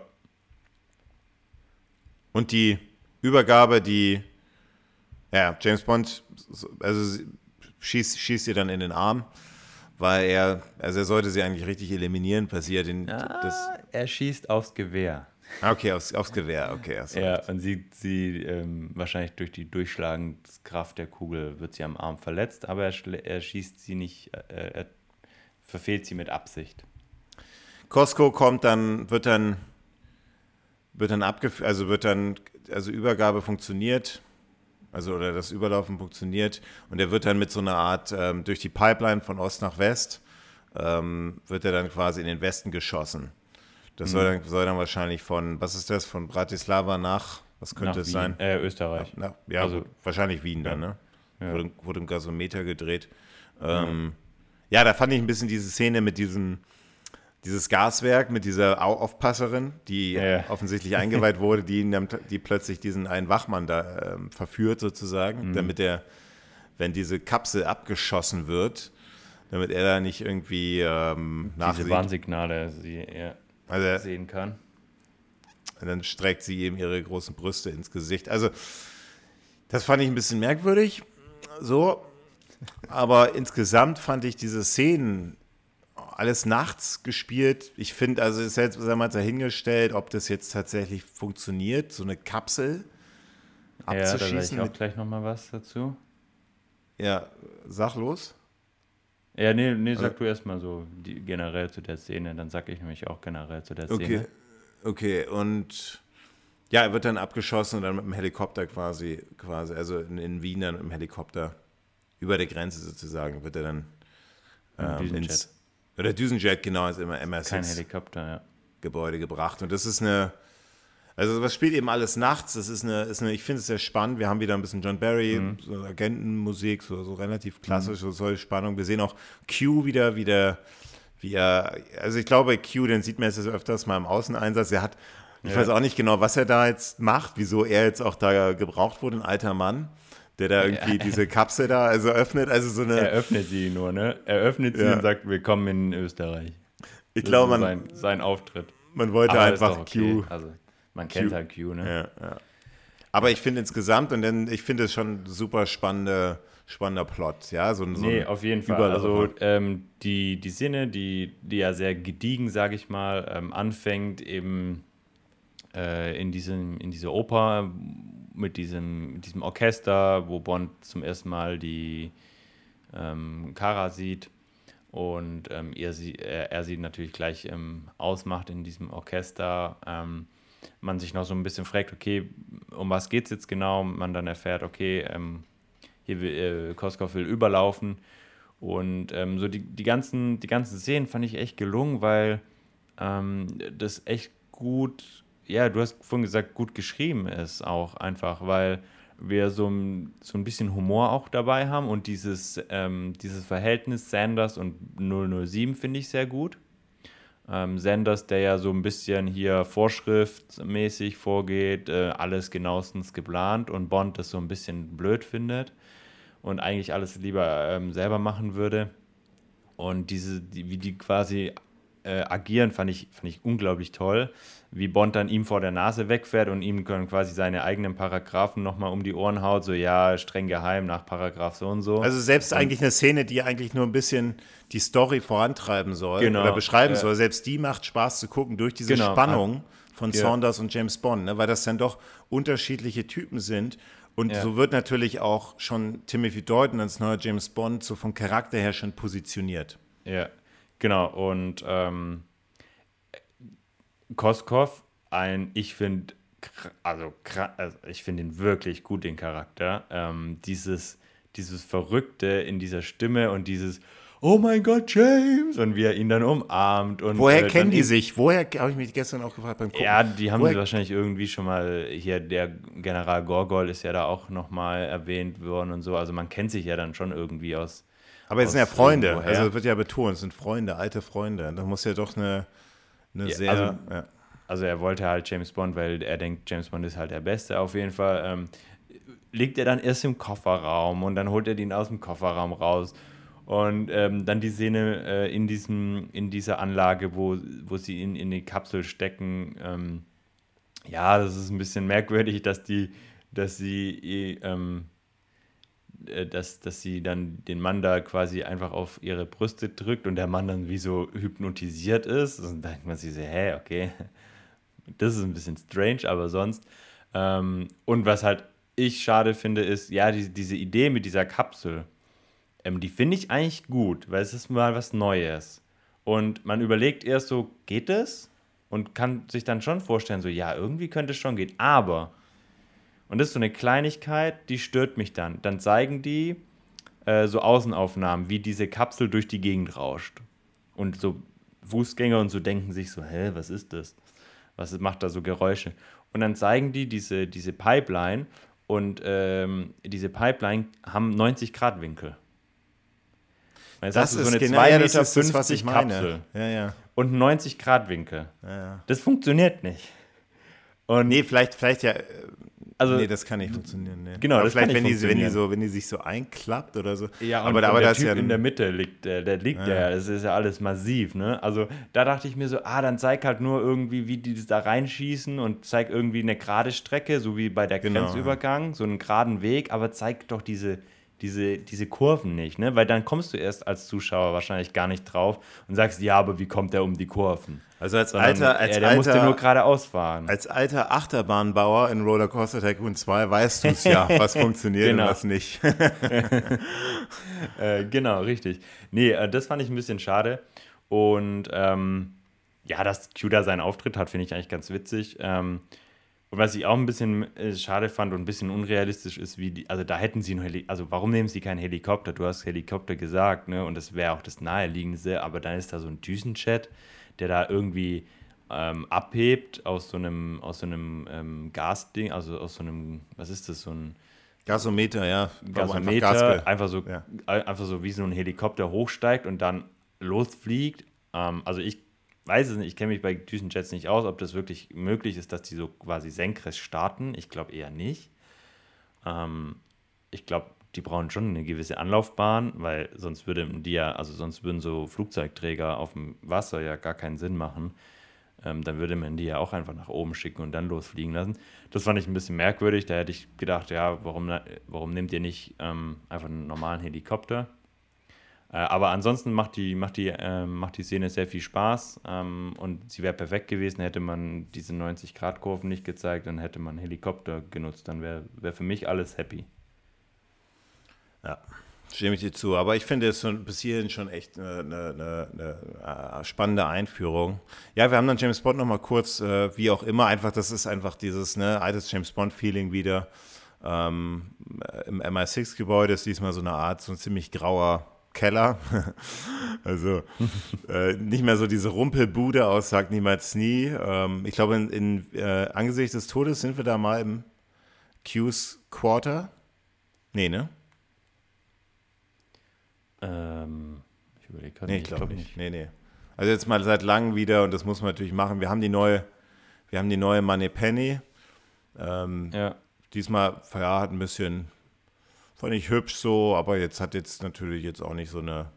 Also natürlich ja, vermisst man. eine große Rolle. Nee, man vermisst, vermisst natürlich so ein bisschen auch so, so, vertraute Gesichter, weil man ja auch schon. Ich meine, Q hat man ja auch nicht durch einen Jüngeren ersetzt. Also jetzt mhm. zumindest ähm, nicht bis, äh, bis er gestorben ist. Ich finde es eigentlich unnötig, da jetzt eine neue Moneypenny, da, nur weil sie jünger ist und besser aussieht, dann soll man halt die, dazu gibt es doch Bond Girls. Deswegen habe ich diese Entscheidung habe ich nicht nachvollziehen können. Ähm, weil ich finde, sie wirkt einfach ein bisschen blass. Klar, sie hat eine Brille, aber ich finde sie einfach ein bisschen, bisschen blass, ja. Ja, in dieser Szene finde ich ganz witzig, also so diese, diese Gadgets wie, oder was, was meinst du? Das war ja immer so ein bisschen diese so ganz witzige Szene mit dem Ghetto Blaster, oder wer sagt, das ist ein Ghetto Blaster, wo dann so eine Rakete Die Jugend nennt das irgendwie, die Jugend nennt das Ghetto Blaster, sagt man heutzutage dazu. Und, und du denkst dir so im Jahr 2022, wenn du das anguckst, denkst du dir so, oh Mann, ey. Ja, genau. Oder, und, dann, und, dann, und dann dieser, dieses Sofa, was so einklappt. Ja, das fand ich witzig. Das war gut, ne? Man sieht sich gemütlich, zack, weggesamt. Ja, das fand ich ganz cool. Also es waren, waren ganz, ganz äh, nette Gadgets. Äh, es ist kein Vergleich zu ähm, Sag niemals nie, wo, wo der Q durch die Gegend läuft und sagt, wir haben hier gar nichts mehr, ähm, alles wird eingespart und so. Da hast du riesen Hallen und riesen te also technische Anlagen und überall äh, steht irgendein Spielzeug. Und ähm, ja, wir, wir sehen dann auch einen Aston Martin, der dann noch zusammengeflickt wird. Ähm, auch James Bond typisch, dass da irgendwas repariert werden muss, weil er es vom letzten Einsatz irgendwie nur noch halb zerstückelt zurückgebracht hat. Aber ähm, insgesamt finde ich genau. schon, finde ich einfach schon, das, das bringt wieder so den James Bond-Fan auch wieder so ein bisschen nach Hause. Hm. So, so Q wieder zu sehen, alles so vertraut. Und ich finde, das macht man ja auch, um Timothy Dalton als neuen James Bond auch so ein bisschen willkommen zu heißen. Deswegen hat man diese Szene ja eingebaut. Die hat ja eigentlich keinen anderen Sinn. Einfach um jetzt zu zeigen, James Bond, äh, Timothy Dalton ist jetzt einer von uns. Deswegen, ähm, ja. ja. Genau, in, in, gut, in früheren Bond-Filmen hatte man ja auch immer wieder solche Szenen. Ja, aber jetzt ist vor allem, aber, aber nicht in jedem Film. Und bei dem äh, nee, war das jetzt schon, glaube ich, wichtig am Anfang zu zeigen, das ist unser neuer James Bond und hier er interagiert mit Q selbst äh, und das finde ich schon wichtig. Ich fand diese Szene ist witzig. Ähm, ja, jetzt kommen wir aber zum nächsten, zum nächsten Segment. Wir haben ein bisschen, ähm, ja, James Bond. Wir haben dann, das ist so eine Art, was ist das, so, eine, so, ein, so ein Schloss im, ähm, was ist das, so eine Art, wo soll das auch sein? So, ähm, ja, das, das ist Englisches, so ein, ne? Das ist auch so ein MI6-Standpunkt, also so ein, so ein britischer Geheimagenten-Unterschlupf, würde ich jetzt mal sagen. Also so ein, ja, sowas in der Art. Und Koskop berichtet, ja, und, und Koskop, Koskov berichtet dort M, dass er, äh, dass dieser neue Leiter der Spionageabteilung des KGB, der, der Pushkin, äh, so einen alten Plan reaktiviert hat. Der nennt sich Smirt Spiona. Ja. Da geht es darum, da geht es so um so eine Liste von westlichen Agenten, unter anderem auch James Bond, die eben getötet werden sollen. Und ähm, ja, das ist so ein bisschen diese, das, was er da so sagt. Also er berichtet ja quasi als Überläufer, die holt er quasi so ein bisschen die ganzen so, so die Secrets, die Secrets raus. Ja. Genau, und ähm, da erfährt man ja dann, ähm, also da gibt es dann diese, diese Liste, wo man noch nicht direkt erfährt, dass James Bond draufsteht. Ähm, M lässt die ja dann auch relativ schnell verschwinden, weil er, er liest sie und sieht wahrscheinlich, dass da James Bond draufsteht. Und ähm, genau, und dann, dann wird da wieder so ein bisschen der. Ist es in der Szene, wo der in der Bogen dann wieder zur Eröffnungsszene gespannt wird, oder kommt es noch später?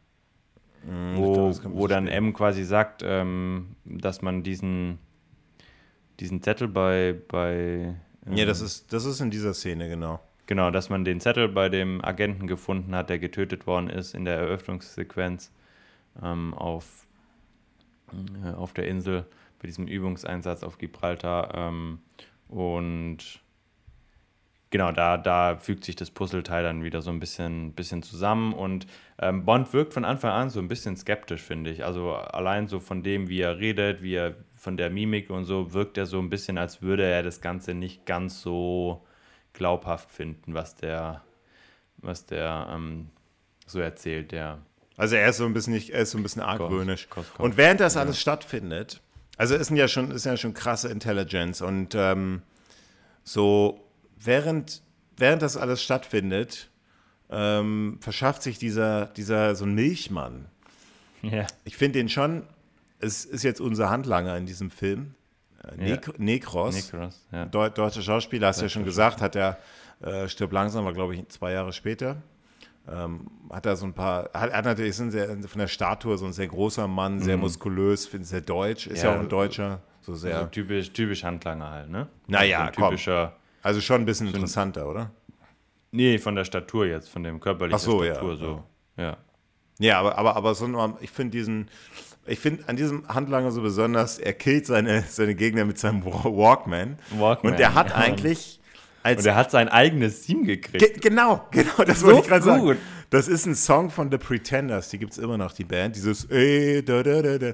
Und ja. jedes Mal, wenn der auftaucht und Mord, Mord begeht, hört man, so, da war, damals war ja so, so ein Walkman total angesagt, auch ganz neu, hört man diesen Team-Song dieses von den Pretenders, wie er das halt immer hört. Und dann, Ja. und, und so, man hört es so leicht abgeschwächt. Das soll quasi so ein bisschen verdeutlichen, dass er das gerade hört. Aber ich finde diese Idee an sich, so einen, so so einen blond aussehenden, ganz großen, ziemlich gefährlichen, ja, was KGB-Agenten, Hm. der von Deutschen gespielt wird, der irgendwie mit dem Walkman so seine, seine Gegner Ja, mit killt. also nur mit dieser Schnur dann quasi erdrosselt immer, Ja, was ja genau. schon auch äh, körperlich äh, anstrengend ist und schon auch ein bisschen brutal ist. Also Ersticken ist ja schon relativ krass. Und man dabei diese, diese, eigentlich schon so eine gute Laune-Song, ne? So ein bisschen so, hey. Ja, und das macht halt so dieses, weil er eigentlich ein, ein Mörder ist, macht das Ja. dieses Gegenspiel. Und ich finde diese Szene, wo er da in dieses, sich als Milchmann ausgibt und Mhm. dann der Wachmann fragt, ja, wo ist der andere Milchmann? Ja, der ist krank geworden, ich bin seine. Also ich finde das schon, der hat was Bedrohliches. Also ich finde, der spielt Ja, und der lacht dann auch nur so, der ist krank geworden. Ja, aber ich finde das schon, also wir hatten ja auch schon mal andere Handlanger, jetzt zum Beispiel der von Octopussy, dieser Typ. Ich finde die einfach, die haben mich überhaupt nicht so richtig, da fand ich jetzt alle, alles andere als beängstigend. Ich finde diesen Necros, also dem würde ich jetzt nicht gerne auf der Straße begegnen. Mhm. Also ich finde, der, der mit diesem Walkman, dem hat man so ein bisschen versucht, mehr Also Charakterzüge jetzt zu so geben. vom, vom, wenn man jetzt ihn nur so optisch sieht und so wie er da als Milchmann verkleidet äh, seine Milch ausfährt, dann würde ich sagen, ja, okay, so gefährlich wirkt er jetzt nicht. Aber wenn man dann davor, also wenn man dann sieht, wie er quasi seine, seine Gegner umlegt äh, und mit welcher Leichtigkeit er das macht und mit auch mit welcher Intelligenz er äh, davor geht und mit äh, wie gut es alles durchdacht ist, äh, finde ich den schon auch sehr, sehr gelungen. Ähm, und ich finde es ich es auch äh, sehr gut, also sehr gut gemacht, wie er dann da als Milchmann reingeht und ähm, dann die Milch sich quasi als äh, Molotow-Cocktails ähm, herauskristallisieren und ähm, dieser Kampf in dieser Küche, äh, ja, der ist nicht perfekt vertont, aber Welten besser als die, die teilweise bei Roger Moore-Filmen. Und dieser Kampf, der ist ja mal gigantisch gut. Ja, ja, ja. Also der ist ja mal, der ist ja mal der Oberhammer. Also nee, nee, Also- da stimme ich dir vollkommen zu. Also der ist ja richtig super gemacht. Also Weil das da, diesmal- da ist ja alles ja. dabei. Wir haben, Ja. wir haben Pfannen, wir haben Töpfe, heißes Wasser, das rumfliegt. Wir haben so ein, so ein elektrisches Messer zum Fleischschneiden. Wir haben äh, diesen Walkman. Äh, wir haben Walkie-Talkies, äh, die irgendwie noch zum. Wir haben Bra äh, so, so eine heiße Brat. Küchenroll, Brat äh, also, also so eine, so eine Genau, so eine, so, eine heiße, äh, heiße Grill, Grillstelle oder was das ist, so die Gesichter drauf, wo man es dann so zischen hört und so. Und, und man denkt sich an, also ich habe in wirklich keiner einzigen Sequenz gedacht, äh, die haben ja gar nicht richtig zugehauen oder so, äh, das ist ja voll lahm oder das ist ja voll übertrieben, vertont und so. Also wirklich, wirklich Ich glaube, was dir vor allem gut. gut gefallen hat, ähm, also zum einen, wir müssen natürlich nochmal diese grandiose John Barry-Musik im Hintergrund erwähnen, diese dramatische Musik während dieses Kampfes, Ähm, aber auch diese, die Kameraführung. Ja. Ähm, das war, Ja. ich glaube, diesmal hat man, das, in den 80ern hat man sehr, mehr mit so Handcam, angefangen so mit Handkameras zu arbeiten. Also wir sehen sehr viel mehr Bewegung in dem Kampf. Sehr, weniger ja, so voll. statische und viel näher, viel näher tatsächlich an den, äh, an den, an den, an den äh, Kämpfern dran, was der Ja. Szene so ein bisschen mehr Dynamik verschafft. Also, da, Genau. da, also dass du fast schon so klaustrophobisch davor sitzt, so, so hoffen, oh, zum Mhm. Glück sitze ich hier. Ich glaube, das ist das, was dir auch so besonders doch aufgefallen, oder das, was dir so ein bisschen dieses Gefühl, also es ist gigantisch, ich stimme dir da vollkommen zu. Mhm. ja. Und diese, also da passt alles in dieser Szene. Es ist eine, ja. Also vor allem Genau, bei dieser Agent ja auch, ne? Es ist, ein, ist ja nicht nur so ein, so ein bescheuerter, wie oft so ein Wachmann, den man mit einem Schuss Genau. eliminiert, sondern Ja, es ist ein ja. richtiger, starker Typ, der, der echt Gegenleistung, gegen Genau. Gegenwehr äh, leistet. Und ähm, diese Szene, diese Kampfszene, äh, wurde äh, drei Tage lang gedreht. Ach Quatsch. Nur diese Szene haben die drei Tage gedreht. Siehst du mal, find, für das, Arbeit, das, ja. das merkt man dann einfach auch. Ne? Also da setzt sich Qualität wirklich durch. Und ich finde die wirklich, ich könnte mir in Dauerschleife, okay, das ist ein bisschen übertrieben, aber ich könnte mir wirklich sehr, sehr oft anschauen. Und ähm, ist ja auch überraschend, dass, dass der Bösewicht dann quasi doch irgendwie diesen spektakulären Kampf, der ja, wo ja Bond eigentlich nichts zu tun hat. Und oft ist es ja, also das ist ja auch was Besonderes, ne? Sonst sind diese spektakulären Kämpfe immer zwischen Bösewicht und James Bond. Jetzt ist es irgendein, ich sag's mal in Anführungszeichen, Security-Typ, ähm, den wir nie wieder danach sehen, weil er, er, stirbt. Und dem Handlanger. ein- Wahrscheinlich ist das der, langer, äh, wahrscheinlich ist das der, wahrscheinlich ist das der ein Stuntman gewesen. Gerade weil man den eben nicht, weil der eigentlich keine Rolle hat, außer Bill Weston ist das gewesen? Ja, wahrscheinlich ist das ein Stuntman, oder? Gewesen. Wahrscheinlich hat er, wahrscheinlich, kann ich mir vorstellen, auch bei einem anderen ja, James Bond. Ein Stuntman. Ja, ja. Ist ein Stuntman, ja. Genau, weil diese, solche Leute, du kannst ja Stuntmans schon, mit denen kannst du ja arbeiten bei solchen Szenen, mhm. solange die keine äh, tragenden Rollen haben. Da kannst du diese ja. Leute auch doppelt einsetzen. In, ja. Das habe ich mir fast schon gedacht, weil so eine, das, da musst du keinen richtigen Schauspieler. Mit den richtigen Schauspielern, das wird schwieriger, aber ich, das, mhm. das ist der Grund gewesen. Ich glaube, der Nekros ist einfach dieser, dieser Deutsche, der hat, der war einfach schon, wahrscheinlich auch hat er so einen Hintergrund gehabt, aber wahrscheinlich waren das so zwei Stuntmänner, die einfach dann, deswegen sieht das so, sticht dieser Kampf so heraus, im Gegensatz zu mhm. anderen Faustkämpfen, vielleicht noch mit, mit Roger Moore oder mit ähm, jetzt auch Timothy Deuten, ja. Ja, ja auf jeden Fall. Ähm schafft es äh, Nekros dann quasi da einzudringen, ähm, die, die Aufpasse zu verwirren. Also der Wachmann meldet noch, dass es ein Problem in der Küche gibt und äh, er übernimmt dann das Walkie-Talkie und sagt, ja, es ist ein Gasleck, haltet euch alle vom Haupthaus entfernt und äh, es wird dann Alarm ausgelöst. Er wirft dann ein paar Milchflaschen, die Molotovs-Cocktails sind, die explodieren und ähm, KGB! Ja, ähm, ähm, täuscht dann quasi darüber hinweg und versucht dann Koskov äh, quasi zu entführen. Und er spielt, also Koskov, der Zuschauer weiß es da ja noch nicht, ähm, spielt dieses Spiel mit ähm, und sagt, oh, das ist der KGB, der will mich entführen. Und ähm, wird dann außer Gefecht gesetzt, so ein bisschen ähm, mit einem so einem Schlag auf den Hinterkopf, ein bisschen bedüddelt ist, ähm, Nekros zieht sich dann irgendwie so ein, so ein, wie nennt man das, Stethoskop? Nee, so zum Abhören, wie nennt man die Dinger? Ja.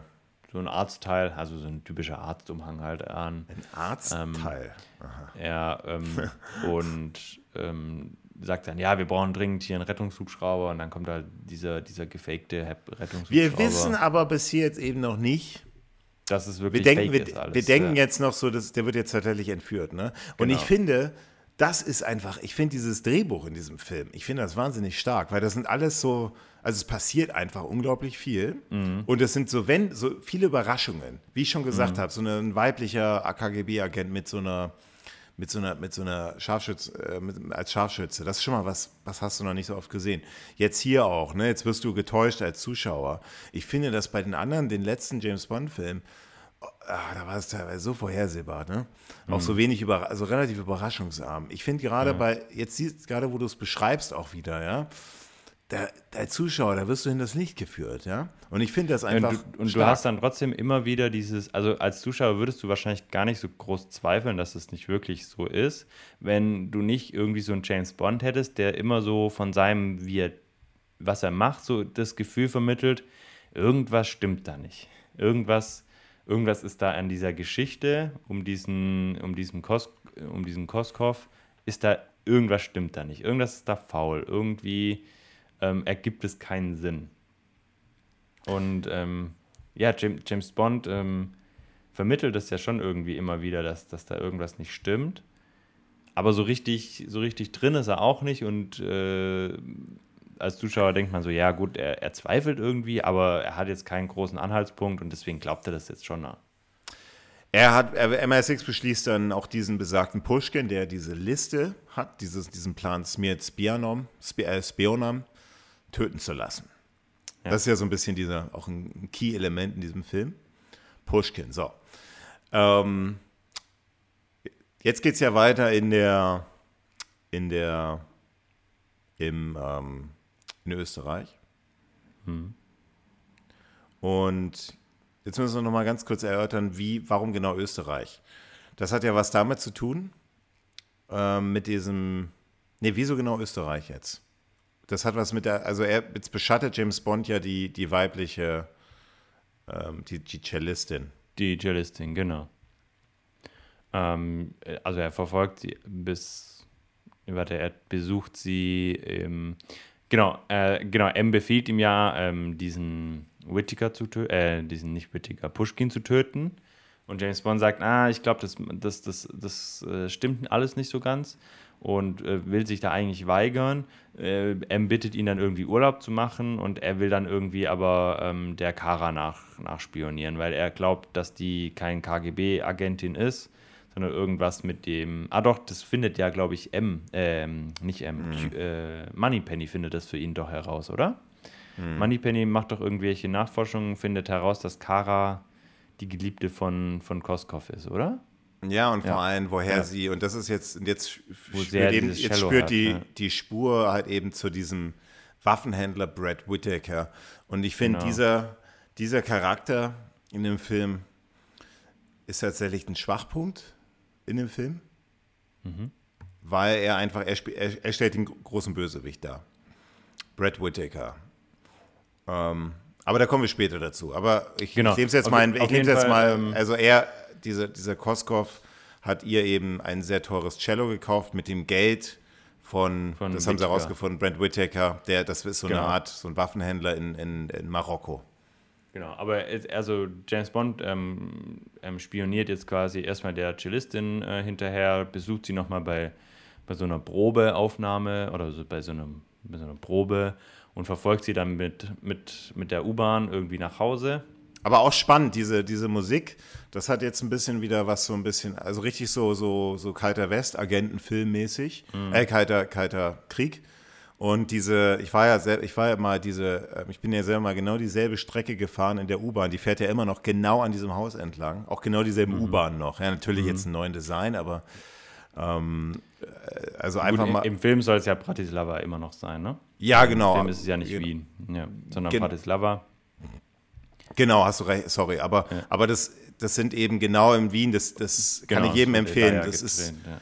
also jetzt an, anstelle mal irgendwie zu so, irgendwie nach hoch zu, zu Gloria Pitts dann, wie im Geheimnis ihrer Majestät, äh, wo irgendwie alle James Bond-Filme hin, einfach mal ähm, nach Wien und sich da diese, Ja. Dreh, diese Drehorte anschauen und vor allem auch mal dieselbe U-Bahn-Strecke fahren, die ich gefahren bin. Das Haus steht immer noch da, es sieht jetzt alles, ein, doch sieht noch sehr ähnlich aus. ja, sieht schon auch ähnlich aus, ja. Ja, und ähm, die, Ja, die, U-Bahnen sind schon auch moderner geworden.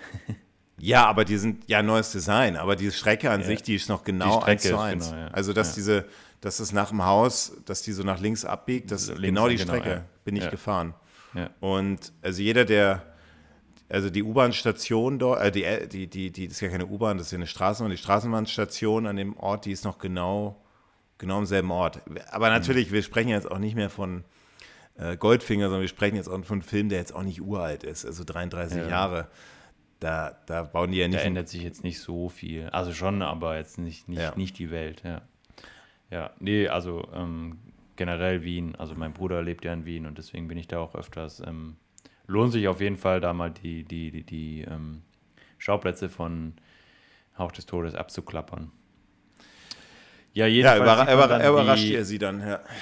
Genau, wie, wie Chiara in der, in der U-Bahn äh, von äh, KGB-Agenten quasi besu besucht wird, in Anführungszeichen, mitgenommen wird. Und äh, man sieht dann eben diesen Pushkin aus dem Auto steigen und der nimmt diese, diese Kara eben mit. Ähm, James Bond wartet dann vor Karas Haus und ähm, sie wird dann auch irgendwann wieder- freigelassen. Und James Bond ist dann in ihrem, in ihrem Raum oder in, ihr, in ihrer Wohnung oder kommt direkt, nachdem sie in die Wohnung gegangen ist, mit dem, mit dem Cello um die Ecke.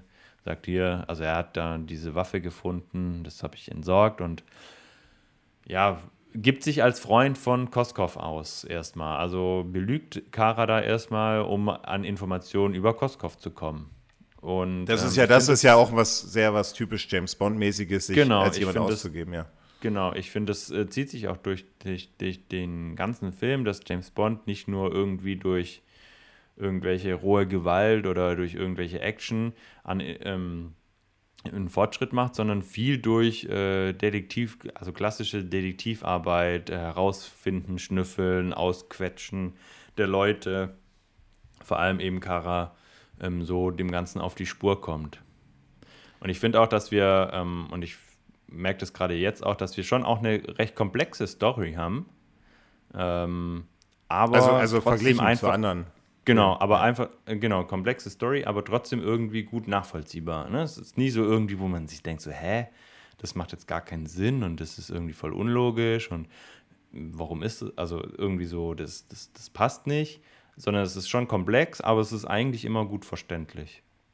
Also stimme ich dir vollkommen zu. Ich finde, das ist einer der großen Stärken in diesem Film, ist einfach die Story. Das ist einfach ein klar, also mehr kalter Kriegsstory geht gar nicht mehr, ja. Also, also mhm. Überläufer, ja. die, ja. also falsche Überläufer, ja, die dann, also ich finde das anders, also Octopus, die haben ja auch ein bisschen die Story mit dem, äh, mit diesem Zug, der dann auf dieses amerikanische, da weißt du ja, hast ja mit dem, da soll ja die Bombe hochgehen, ne, das dann irgendwie, ja. also so der Einmarsch der Russen, also alles ein bisschen übertrieben. Hier wieder so ein bisschen gemäß Timothy Dalton. Jetzt kommen wir mal wieder ein bisschen auf den Boden zurück. Ähm, wieder ein bisschen realistischer werden, weil sowas hätte natürlich, sowas, diese Story, das hört sich für mich, könnte auch, eine, könnte auch wirklich in der Realität passiert worden sein, äh, passiert mhm. sein. Also auch wenn es, aber es ist jetzt nicht so, dass da jemand hier die Welt äh, sprengen möchte, ja. Das ist schon ein bisschen mhm. alles ein bisschen ähm, bodenständiger wieder. Ähm, aber ich finde schon, also Kara wird eben bewacht und dann ähm, entkommen sie mit einem kleinen Trick. Ähm, und dann haben wir, und das finde ich jetzt, also ich finde jetzt der Film, also diese, jetzt haben wir Schnee-Action wieder, ja. Und ich finde ja immer Schnee-Action, finde ich immer irgendwas, irgendwas löst das in mir aus. Ich weiß, ich finde das immer einfach spannend. Ich, haben wir jetzt schon bei Im Angesicht des Todes, haben wir ja auch was gehabt. Ähm, wir hatten ja, wir haben ja jetzt also die Eröffnungssequenz im Angesicht des Todes mit dieser Eisscholle, die, wo der Decke hochgeht, wo James Bond ja auch von Russen verfolgt wird. Und jetzt haben wir Kara und James Bond, wie sie, wie sie durch, durch ja, wo, wo soll das dann sein? Das soll dann ja, wollen ja nach Österreich, nach Wien. Also die wollen nach von, Österreich. Ja. Ähm, das wird wahrscheinlich irgendein, irgendein Gebirge ähm, sein. Ähm, in ja, gute Frage. Wo, also, meinst du jetzt, wo das im Film spielt oder wo es gedreht worden ist? Wahrscheinlich, das ist wahrscheinlich dann erstmal, also wo es spielen soll. Es soll dann halt zwischen Bratislava und Wien und das ist ja keine genau. lange, ist ja keine lange Strecke. Das ist ja nur so eine. Deswegen wundert mich das, aber das sollte natürlich besser aussehen. Und dann, ja, und das finde ich jetzt schon, also ich finde jetzt schon sehr spannend, wie die das machen, so, weil sie werden dann, sie, sie hören da durchs Radio, durch das äh, slowakische Radio, dass da gesucht wird nach den, ähm, nach den beiden. Nach, einem, nach einem Pärchen, einer Frau mit einem Cello. Und da wird genau. das Auto auch wohl beschrieben. Und dann werden sie auch gleich von solchen, ja, das ist so ein bisschen dieses, diese, diese slowakischen Polizisten, die, also merkst du schon genau, die kommen nicht weit. Die werden dann versucht, äh, und, dann, und dann setzt James Bond, kommt es zu einer Verfolgungsjagd, aber, aber James Bond holt dann wirklich alles aus diesem Auto raus. Also das Auto hat ja wirklich fünf, sechs, sieben, wollen wir mal, versuchen wir das mal auszuzählen, okay? Ich also immer eins und du eins. Okay, also wir können es ja mal chronologisch machen. Ich glaube, das erste Gadget, das er auspackt, ist dieser Laser. Äh, den ich tatsächlich auch mit am absurdesten finde. ähm, er, also es fährt an der Seite so ein Laser, Laser raus und er schneidet quasi die obere Hälfte des Polizeiautos ab, sodass nur noch dieses Untergestell mit den Reifen äh, stehen bleibt. Karosser, und, ja. Die Karosserie und das obere Teil weg. der Karosserie fährt einfach so irgendwie so weiter, was total unrealistisch ist, was so ein bisschen an ähm, im Angesicht des Todes erinnert, wo ja auch so Karosserien mysteriös auseinandergebrochen sind. Ähm, das war so für mich das schlechteste Gadget. Ähm, genau, was hat es noch? Ähm, der, der, so ein, der so bei, der Straßen, bei, der Straßensperre, der, der, der Raketenwerfer der mit Raketen, so einer das genau. ist ja genau. so ein cooles Interface, also wie aus einem Computerspiel. So eine, genau, wo das, dann so sich überlappt. Also Militärinterface, ja. Genau, so zwei, zwei Zielscheiben überlappen sich quasi. Klar, der Turboantrieb, wo sie dann der über diese, wo über sie dann, die, wo sie dann über, Schanze, ja. über diese, genau diese Schanze nehmen. Dann sind sie jetzt auf dem, jetzt sind wir auf dem, auf diesem See. Und das ist, finde ja. ich, ein bisschen, wie die da in dieses Haus reinfahren, dieses Haus da. Ich finde es aber auch, ich meine, das ist was zum Schmunzeln. Ja. Auch wenn dieses Haus natürlich überhaupt keine Deckung bietet gegenüber diese also ganzen. Übrigens, ist, ja. ist übrigens der Weisensee. Ähm, genau, sie haben dann diesen, diesen See. Ähm, hier finde ich aber so ein bisschen, ähm, also wo, ja, woher diese ganzen, diese, diese, um, diese Horden von russischen, russischen Militär da plötzlich aus dem Nichts auftaucht, ähm, auch sehr sonderbar, ja. Ja, das ist, also das habe ich mich tatsächlich gar nicht so gefragt, woher die jetzt eigentlich kommen. Also innerhalb von fünf Minuten hast von du da fünf Minuten. komplettes. Aber ich, ich fand es eher ganz cool, weil also die, die packen ja richtig schwere Geschütze aus, ne? Also ja. hier, also da die, die, die sparen ja nicht an. Also was mich eher so ein bisschen gestört hat, ist so, dass die, ähm, dass diese, diese Polizisten so, so dämlich waren. So, die haben so dieses Gewehr so gehalten, als würden sie zum ersten Mal eine Pistole in der Hand haben, hat man das Gefühl gehabt und so irgendwie so komisch um sich geschossen.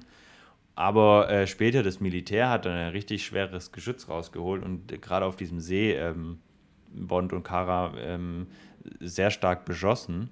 Aber du siehst zum Beispiel da, jetzt kommen wir Greenscreen, du, da gibt es kein Greenscreen. Also du siehst tatsächlich ja, Timothy Dalton. Mir ist nichts aufgefallen, ja. Timothy Dalton, während im Auto sitzt und rechts und links diese Explosionen ja. äh, äh, äh, stattfinden. Und ich finde das.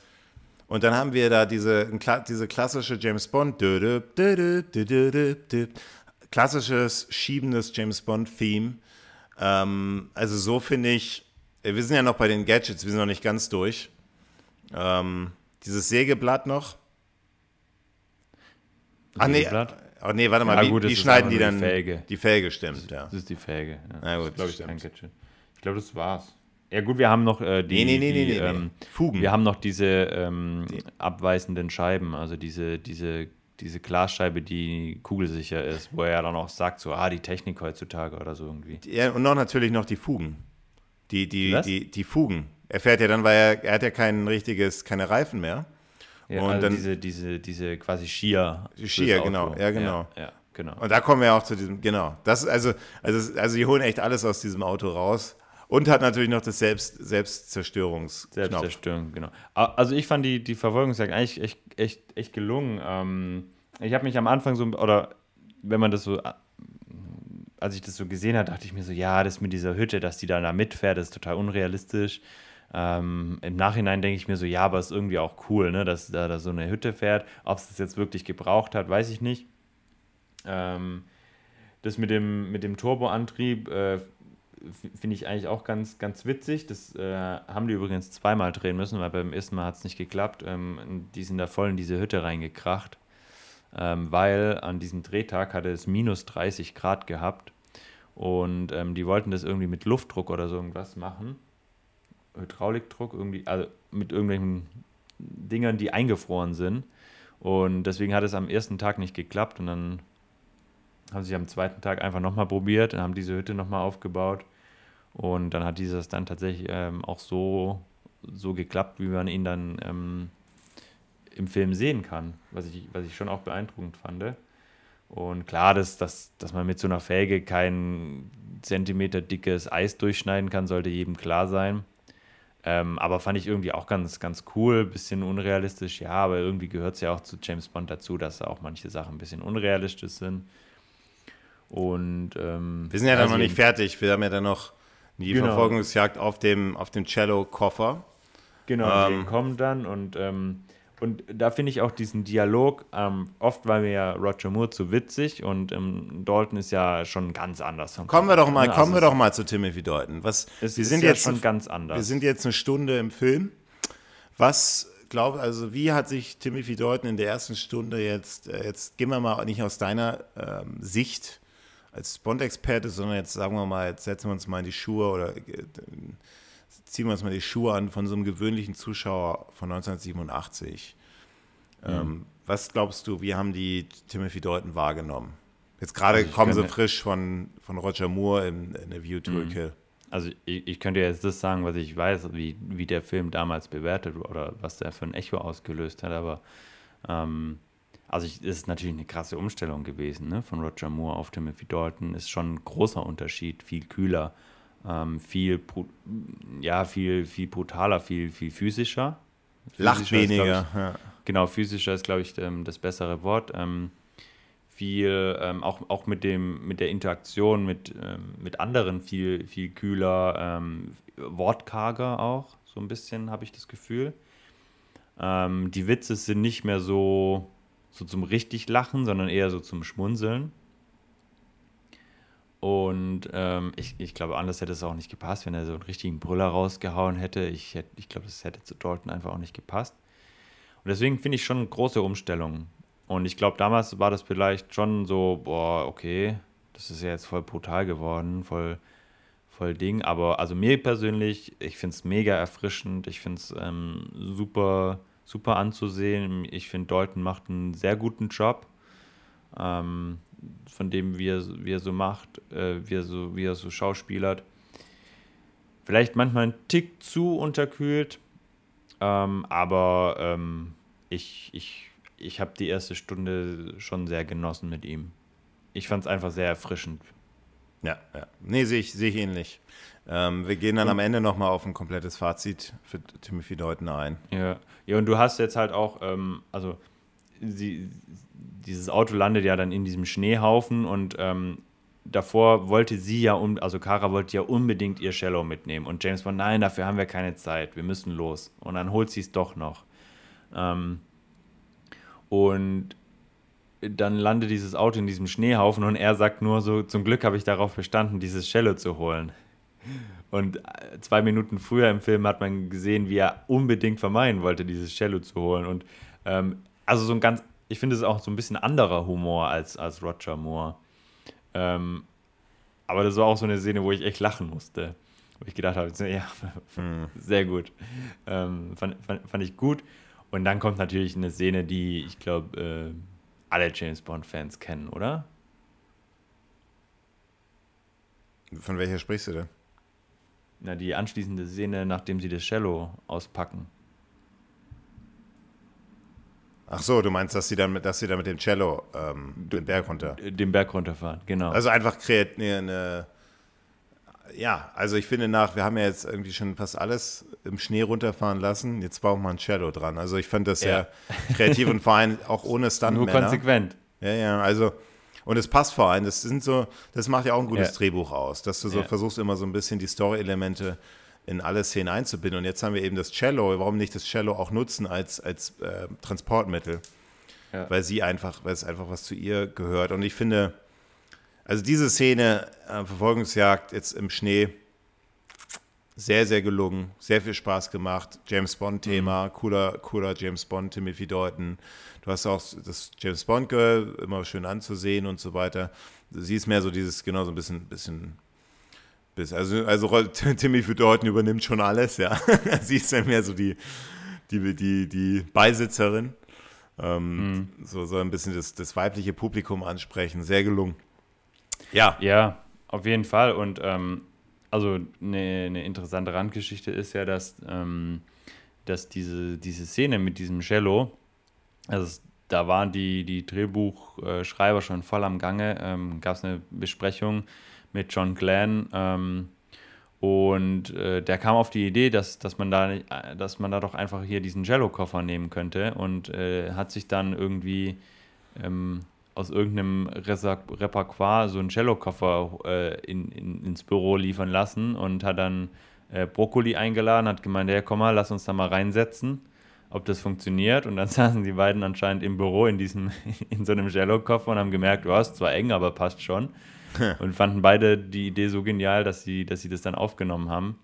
Und ähm, mein persönliches Highlight ist, ähm, wie sie diese Grenze dann überqueren, ähm, wo ja. James Bond Kara diesen, diesen Ausweis in die Hand drückt und sagt, wink, wenn wir an den vorbeifahren, die ganz verdutzt gucken, die österreichischen Beamten, die dann unter dieser Schranke durchfahren und dieses Cello in die Luft werfen und auf der anderen Seite wieder auffangen. Und diesen, diesen Move hat äh, tatsächlich Timothy Dalton, wollte es unbedingt selber machen und selber versuchen.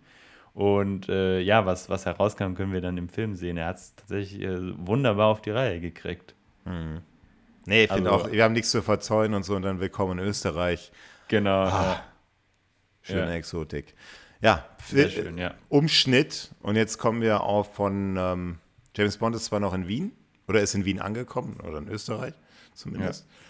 Und jetzt lernen wir das erste Mal diesen Whittaker kennen, der mit dem Pushkin sich trifft.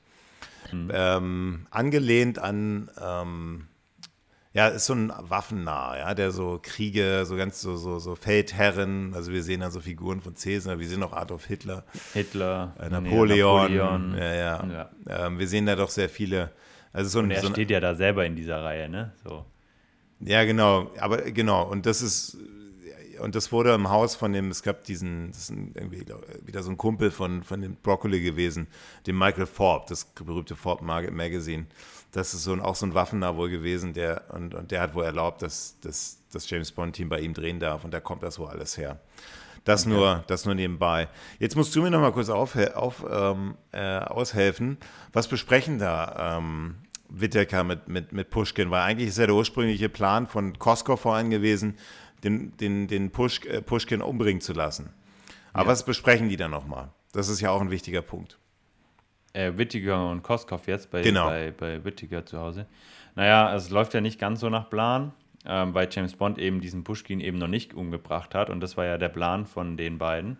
Weil Pushkin ist ja quasi der Vorsitzende. Und der muss jetzt erstmal weg. Ähm, damit, um, um was äh, zu tun. Kos ja. Damit Koskov quasi ähm, Autorität, also das Kos weil, also Pushkin ist ja quasi der, Geg der Gegenspieler, sag ich mal, von Koskov. Die verstehen sich nicht so. Ähm, und Koskov und Pushkin, also Pushkin ver vermutet wahrscheinlich auch schon, dass, dass Koskov da ähm, nicht, äh, nicht, nicht wirklich ehrlich spielt. Und ähm, deswegen muss Pushkin getötet werden von, von den Briten, so damit Koskov quasi behaupten kann, ja, er war irgendwie auf geheimer Mission und äh, er war nie übergelaufen, sondern das war alles nur, nur Tarnung und das habe ich alles nur gespielt, sondern es war auf Befehl von Pushkin. So, das ist so, so die, der, der Plan. Und äh, das läuft aber nicht so gut, weil eben James Bond Pushkin nicht tötet oder noch nicht getötet hat. Und ähm, man dann beschließt, ähm, Nekros eben ähm, zu beauftragen, Pushkin zu töten, ähm, wenn James Bond oder wenn die Briten das eben in den nächsten Tagen nicht machen, dann soll es eben Negros so machen, damit man denkt, die ähm, Engländer wären das gewesen. Ja, genau. Und jetzt haben wir natürlich, aber das weiß der Zuschauer jetzt immer noch nicht so ganz, ne, was, was ist eigentlich am Ende, was soll da am Ende stehen? Und mhm. da kommen wir natürlich noch nach Afghanistan und mit den, mit, den, mit den Waffen und so, ne? Wollen wir das später mhm. besprechen? Ja, okay. später. Ja, dann haben wir jetzt ein paar ähm, Liebesszenen in Wien, die ich sehr gelungen finde, auf dem Schloss Schönbrunn, finde ich super. Ähm, ja, auf dem Prada. Erinnert ein bisschen wieder an die Liebesszenen von, von George Lazenby in, im Geheimnis ihrer Majestät. Hm. Ähm, wieder schöne Musik auf dem Prater. Ja, wir, wir sehen dann James Radfahren und so weiter. Genau. Ganz, ja. ganz nett gemacht, alles, alles fein. Ähm, aber Prater, jetzt genau, kommen wir mal zu dieser Szene. Ich finde, also James, ich finde, es, ähm, es spielt auch wieder in der Nacht. Und ähm, ja, James Bond trifft sich mit dem Saunders, mit seinem, mit seinem, mit seinem, mit seinem Kollegen. Kollegen und bittet ihn, so Pässe für Kara zu besorgen. Ähm, damit die genau, und ja. an Informationen, also er übermittelt wieder Informationen. Ich glaube, da ging es dann nochmal um diese Shallow und so weiter. Ähm, ja, das ist mit dem Whittaker. Das genau, halt diese, mit dem Whittaker ja. ging das genau. Und ähm, ja, Saunders wird dann beim Verlassen des Restaurants eben getötet durch diese Tür. Fand ich und ein ganz interessantes. Wobei ganz das interessantes auch. Ja, Ding. ich fand, ich fand das, äh, das zeigen die natürlich nicht richtig. Also ursprünglich sollte, das war jetzt auch wieder ein interessanter Punkt. Also zum einen ursprünglich verstehe ich nicht, wie so eine Tür jemand komplett töten kann. Die schneiden das ja auch raus, weil es muss wohl sehr mhm. brutal sein. Aber ursprünglich, so war das ähm, mal gedacht, sollte dieser Zaun gezweiteilt werden. Oh. Und, da, und, dann, okay. und, dann, und dann ruft einer von diesen Spaziergängern, wir brauchen einen Krankenwagen. Und dann sagt, sollte Timothy Dalton sagen, nee, zwei. Oh, okay, das wäre übel gewesen. Und man hat sich dann dagegen entschieden, weil, ja, weil das wäre mehr so eine so Roger Moore-Humor gewesen. Mhm. Und ähm, ja, der wäre derbe. Nee, also ich kann mir schon vorstellen, das ist ja so ein Metallrahmen. Also klar, innen drin ist ja äh, ähm, Glas, aber also was ich eher merkwürdig finde, ist, dass diese Technologie von, von so einer Tür quasi offen liegt. Dass da jeder einfach ran kann und irgendwas rumfummeln kann, wie das der Necros ja dann macht. Ähm, aber generell äh, glaube ich schon, dass es, dass es möglich ist, da irgendwie, wenn man da ordentlich Speed auf diese Türe kriegt, dass man diesen Metallrahmen, je nachdem wie der den Körper trifft, vielleicht auch den Kopf, so, dass, das, dass der dann so gequetscht wird, äh, dass das tödlich ist. Und ähm, also es soll, also dieser Anschlag auf, auf Sanders soll ja quasi nochmal verdeutlichen, dass dieser Plan, also diese Liste, die wir ja vorhin angesprochen haben, diese Agenten zu töten, ähm, dass, die, dass die wirklich existiert und dass die Pushkin auch ausführen lässt. Und äh, gibt es diesen, diesen Luftballon, wo dann eben der Name von Sanders draufsteht. James Bond ist dann ziemlich wütend, zerplatzt diesen Ballon und geht dann so ein Ballon-Ding hinterher, weil er denkt, das ist der, der Agent. Necros, und, der wieder mit diesem, mit seinem Walkman und der Musik. Genau, man hört wieder ja. diese Musik auch, wieder durch ja. diesen Walkman diese Musik und ähm, ja, James Bond springt dann von so einer Hecke und das fand ich, ähm, ja, es hat dann so ein bisschen was so, so ein bisschen äh, merkwürdiges, aber er, er kommt dann so um die Ecke und hat so seine Pistole in der Hand und dann steht da so ein kleiner Junge mit so drei Ballons und die so, ah, und rennt dann so weg. Ähm, aber man merkt, James Bond ist ziemlich angepisst, äh, trifft dann auch Kara und sie fragt, ja, was ist denn da los? Und ähm, man hat so das Gefühl, er, er schreit sie jetzt an und sagt ihr die Wahrheit und sagt, wo ist, also schüttelt sie und sagt, ich will jetzt die Information, aber er, er benimmt sich, also er, er, muss sich da recht beruhigen und ähm, beruhigt sich dann auch nochmal, um seine Rolle weiterzuspielen. Ähm, ja, an sich fand ich es auch, auch, auch eine gelungene gelungene Sache. Absolut, da. nee, auch wenig Schwächen und ähm, ja. ich, also diese, man kann sich darüber unterhalten natürlich, ob man, ähm, ich finde das eine außergewöhnliche Entscheidung, Timothy Deuten, ähm, weil er doch den kühleren James Bond spielt, dann plötzlich irgendwie so eine, also wo man merkt, er ist auch verletzlich, also er, er fällt wirklich, er mag sie wirklich, das zeigen ja, die, ja. diese Szenen zeigen, er ist ja nicht, ja. er fällt ja nicht alles. Sonst hätten ja. diese Szenen nicht so lang gemacht, diese Liebesszenen. Und das macht ihn ja auch ein bisschen verwundbar und ein bisschen greifbarer. Vielleicht hat man sich deswegen dafür entschieden.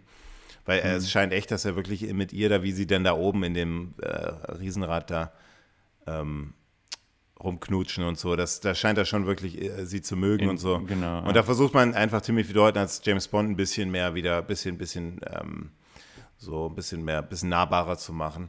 Ähm, aber ich finde diese Szenen auch absolut gesungen, mach, äh, gelungen, machen Spaß zu gucken. Ähm, ja, dann begibt sich J äh, James Bond und das ist so eine auch eine, eine, interessante, also eine interessante Szene nach Tanger, das liegt in, in Marokko, ähm, wo er sich eben mit Pushkin bespricht. Da müssen wir jetzt ja nicht im Einzelnen drauf eingehen. Fand ich aber in ja. seinem Hotelzimmer, wie die das machen. Ich fand das irgendwie, da zeigt man auch ein bisschen, wie, wie brutal James Bond ist, weil er tatsächlich wo du echt ja. so denkst, der, der, der drückt ja. jetzt echt ab, der killt jetzt den Pushkin. Ja, ähm, genau, da fand ich nur diese Szene, dass sie da diese, dass er da quasi diese, diese Freundin von Pushkin da nackt äh, hinstellt, damit äh, der Typ, der da rein, also das fand ich ein bisschen daneben. Wusste ich, dass du, dass du was gegen nackte also, Frauen hast. nee, aber also das ist ja völlig äh, würdelos. Also das fand ich, das fand ich ein bisschen schade.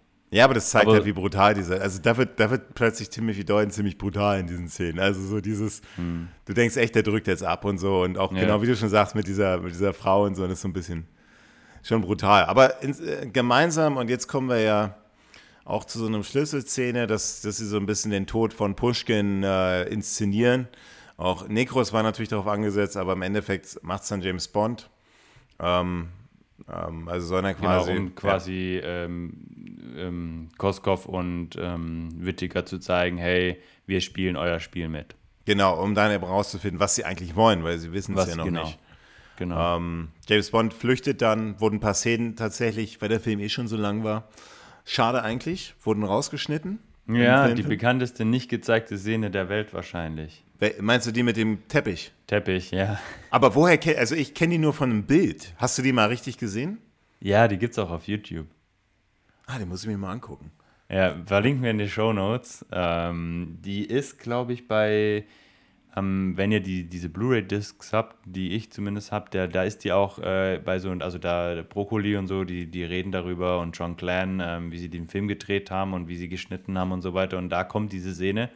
Gibt es aber auch auf YouTube. Ähm, ich weiß nicht, ähm, wenn man sie so anschaut, also die Szene ist komplett unvertont, ja, man hört, äh, teilweise sieht man auch nur einen Titel, was die Leute sagen sollten. Also beschreib ähm, nochmal, James Bond flüchtet quasi über diese Dächer Tangiers ähm, und Genau. Und, ja. und ähm, kommt dann an so einem Teppichhändler vorbei, äh, auf so einem also der Teppichhändler ist auf einem Dach und äh, kriegt dann so einen großen, äh, sehr steifen Teppich und da gibt es dann so, so Oberleitungen, so Stromoberleitungen, wo er diesen Teppich drauflegt oder Antennenleitungen, was auch immer sind. Und dann rutscht er diese, diese Leitern herunter und von Weitem sieht es halt aus, als wäre das dieser fliegende Teppich ne?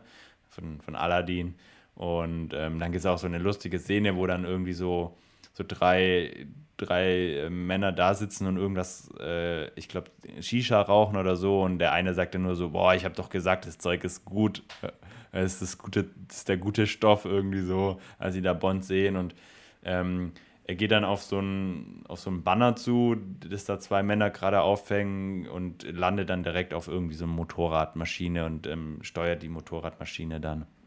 Hört sich, ähm, eigentlich, ziemlich, hört sich eigentlich ziemlich cool an. An, an sich eine ziemlich, ja. ziemlich coole Action-Szene. Ähm, ich weiß nicht, ob sie vielleicht ein, einfach am Ende zu. Nee, der Film ist zu einfach, Roger Moore war. Nein, und nee, der Film ist einfach, guck mal, der ist ja jetzt schon bei zwei Stunden zehn. Mhm. Und den musste man einfach ähm, rausschneiden. Ich glaube, es lag einfach an der Menge. An der, an der Länge des Films. Ja. Also, weil wir also haben ja. Vielleicht auch ein bisschen von beiden. Ja, also er wird dann quasi von so zwei Agentinnen wird er mitgenommen und dann ja, haben wir unseren alten Bekannten plötzlich wieder, äh, Felix Leiter, das erste Mal seit äh, Leben und Sterben lassen sehen wir ihn wieder. Hm. Ähm, Aber nur, nur eine ziemlich unbedeutende Rolle eigentlich. Ja, man hat da wahrscheinlich auch versucht, immer wieder so ein paar Bond-Elemente einzubringen. Er kommt. Das ist tatsächlich was, was, was ich, ähm, also das ist tatsächlich was in dem Film, wo ich gedacht habe, so ja, das, das hätte es gar nicht gebraucht. Also dieses, dass diese zwei Mädels ihn da aufgreifen und zu Felix Leiter bringen und äh, Felix Leiter hat eigentlich gar keine bedeutende Rolle. Bringt die Story, hat die Story ja nicht verändert. Ähm, hätte, ja. hätte man auch komplett einfach rauslassen können. Und dafür die Teppichszene rein, sind wir uns genau, einig. Ja. ja, ja da wird ja. er von der Kara ähm, äh, wird er dann quasi ähm, betäubt oder, oder wird er dann äh, mit diesem Drink. Ähm, und dann geht's, ja, das ist schon echt der Wahnsinn. Dann sind wir jetzt im Flieger nach Afghanistan. Hm. Und jetzt fragst du dich, also, also es hat ja, also jetzt fragst du dich so als Zuschauer, wieso Afghanistan und das hat ja, finde ich, und das zieht sich durch den Film echt durch, echt schon ein bisschen was wie so ein, das ist eigentlich mehr ein, ein Abenteuerfilm als so ein klassischer Agentenfilm, weil wir haben ja wirklich ähm, diese ganzen, eine, ne, eine, fortlaufende Handlung in verschiedenen Locations, ja. Also James Bond wird dann ähm, nach Afghanistan verschleppt. Wir waren davor in, in also da passiert, und dann haben wir jetzt noch diese Szenen mit den, ähm, mit diesen Rebellen und so. Und ich finde, das hat mehr wie was von einem Abenteuerfilm als so ein klassischer Bond-Film. Und das finde ich aber eigentlich was sehr Positives. Ähm, was ich nicht verstanden habe, das ist so ein bisschen dieser Vorwand, ähm, wie sie da rausgekommen sind aus der, das mit diesem Herz, ne? Was sie da, diese Herztransport, mhm. diese Herztransport, das sind so, da, das sind dann diese, da sind dann so sind Diamanten, Diamanten drin. Ja. Ähm, aber jetzt weiß der Zuschauer noch nicht wofür. Und ähm, James Bond soll dann, und ich fand das auch eine, eine, tolle Szene, wie James Bond dann in dieses, in, Afga in so ein afghanisches Sowjet-Gefängnis Sowjet rein muss, äh, rein, reinkommt.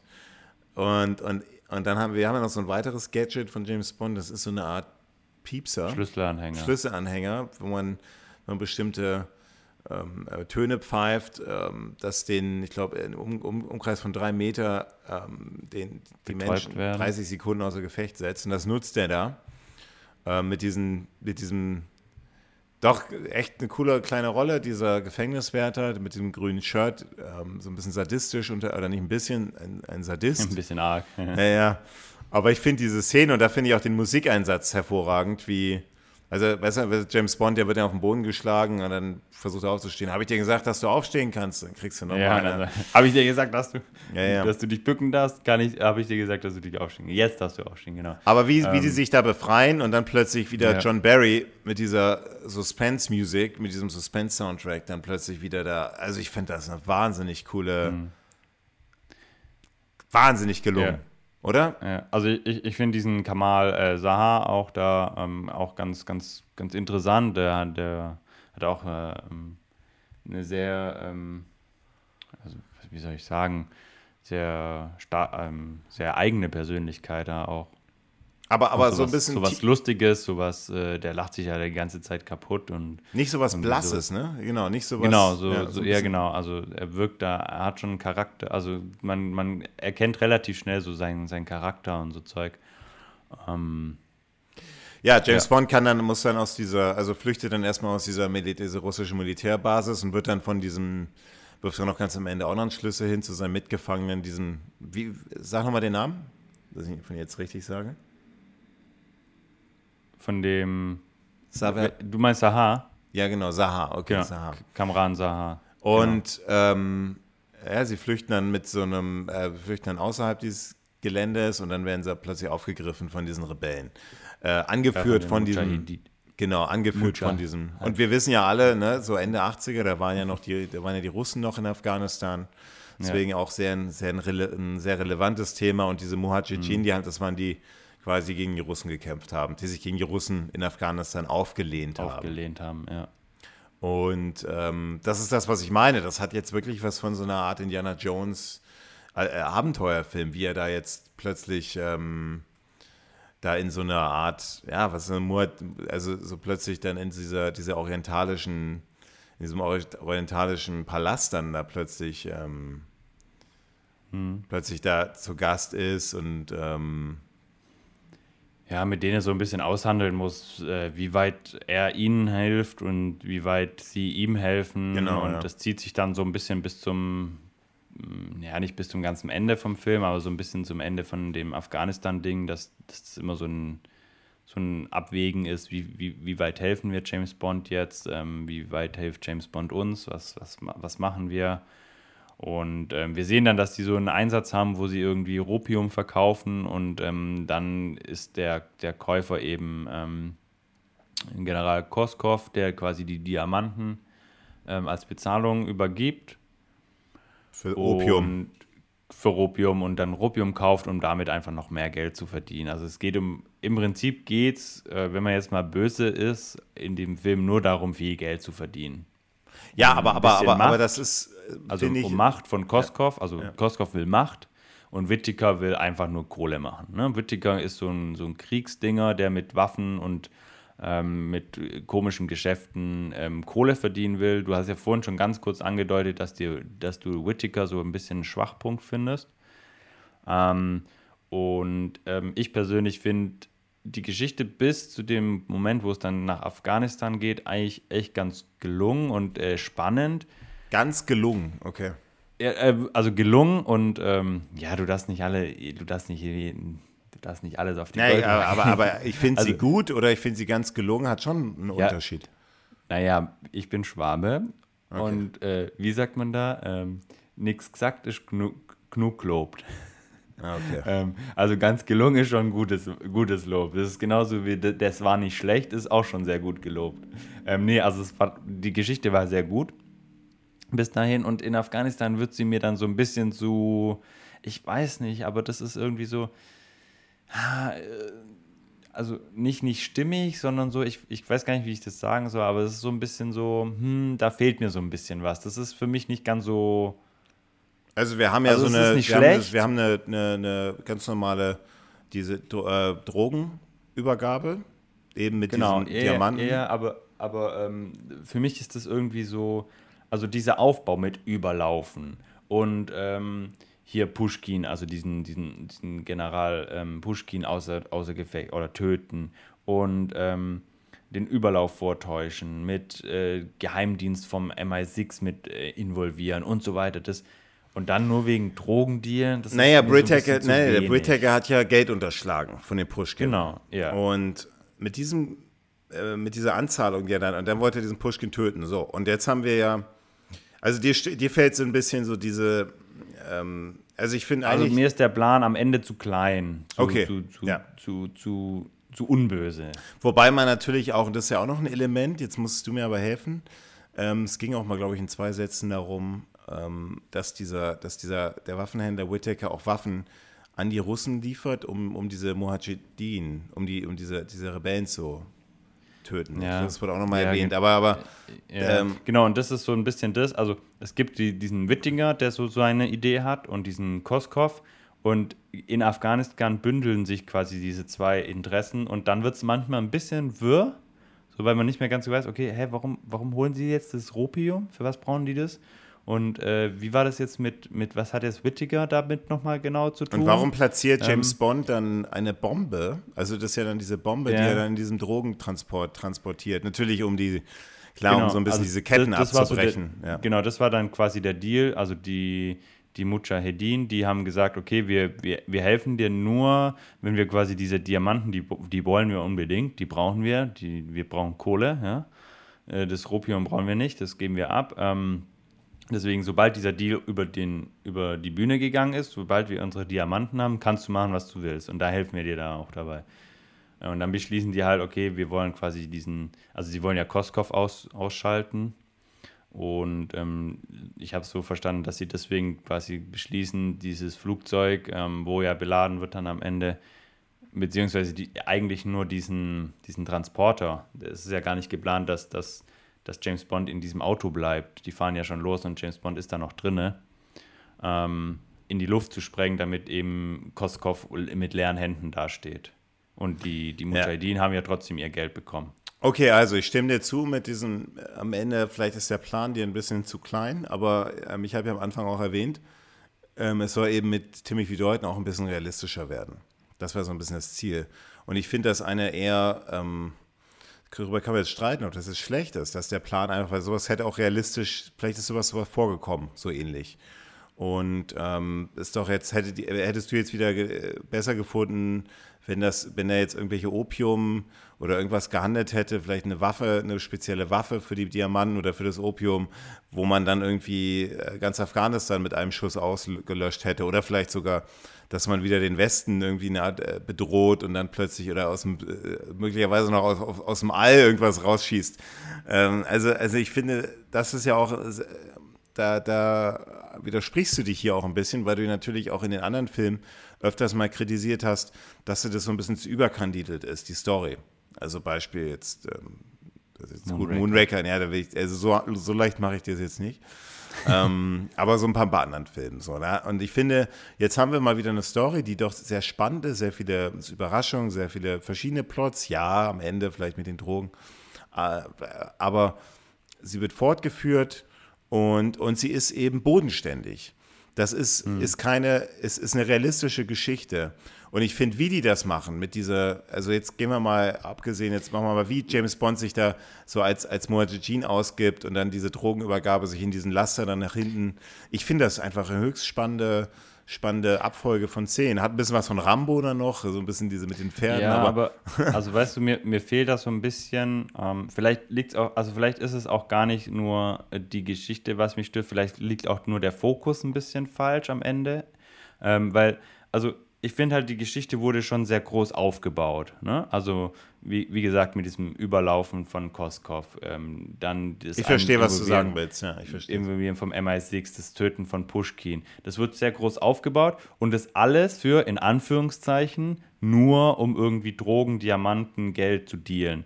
Und klar, es ging Koskov auch um diese Macht, um diese Position im, im KGB.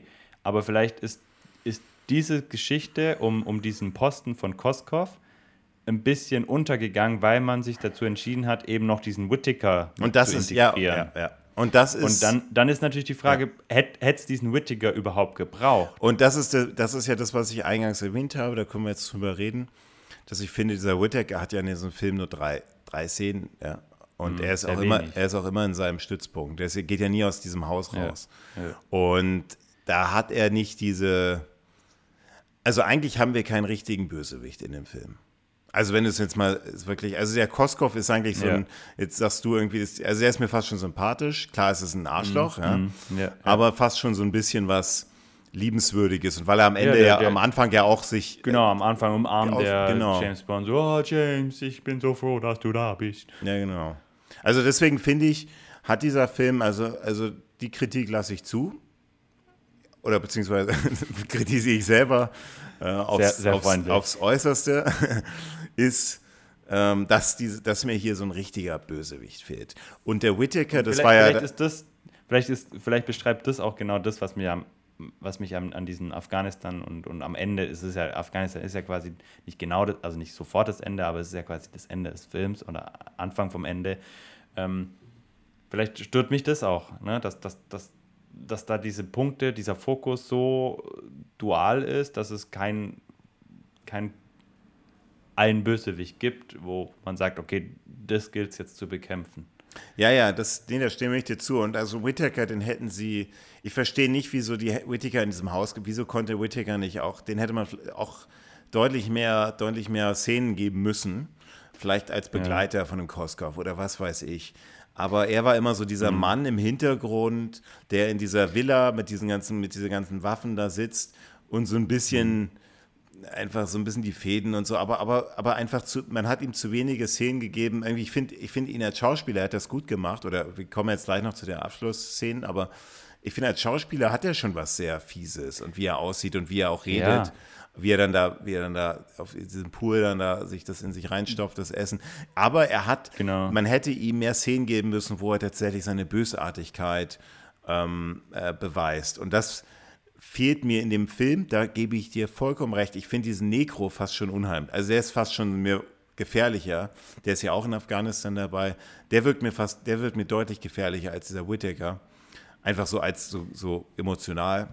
Und, also, ähm, also, also, gefährlich finde ich diesen, diesen ähm, Whittaker schon auch. Ähm, und man sieht halt durch dieses, durch dieses Setting in diesem Haus und diese, wie er sich selbst inszeniert, dass es halt so ein richtiger machtgeiles Arschloch ist, der dem scheißegal ist, wer stirbt. Hauptsache er ist quasi hier der King. Er stellt sich in eine Reihe mit Hitler, mit Napoleon, mit Cäsar, mit weiß was ich wem alles. Ja.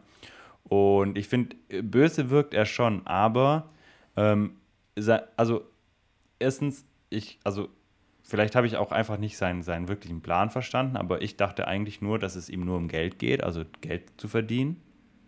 Ähm, und um nicht viel mehr.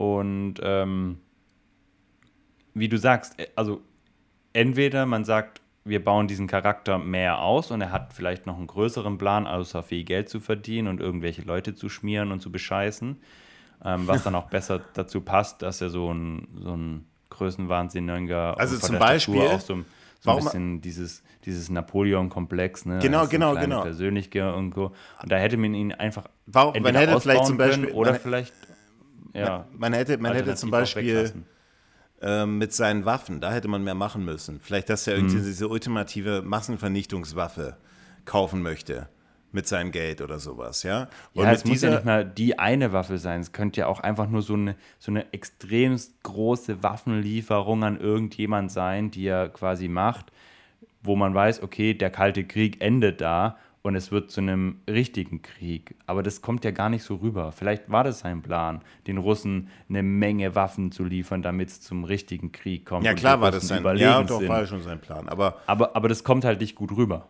Nee, nee, weil der Fokus, da gibt es so viele, da kommen ja genau. noch die Drogen ins Spiel. Die Drogen sind ja auch nur ein genau. Mittel zum Zweck und so. Genau. Und, und da verliert sich ein bisschen der Fokus, haben wir ja alles genau. gesagt. Ich, mich stört einfach, das ist ja ein bisschen die Schwachpunkte auch der.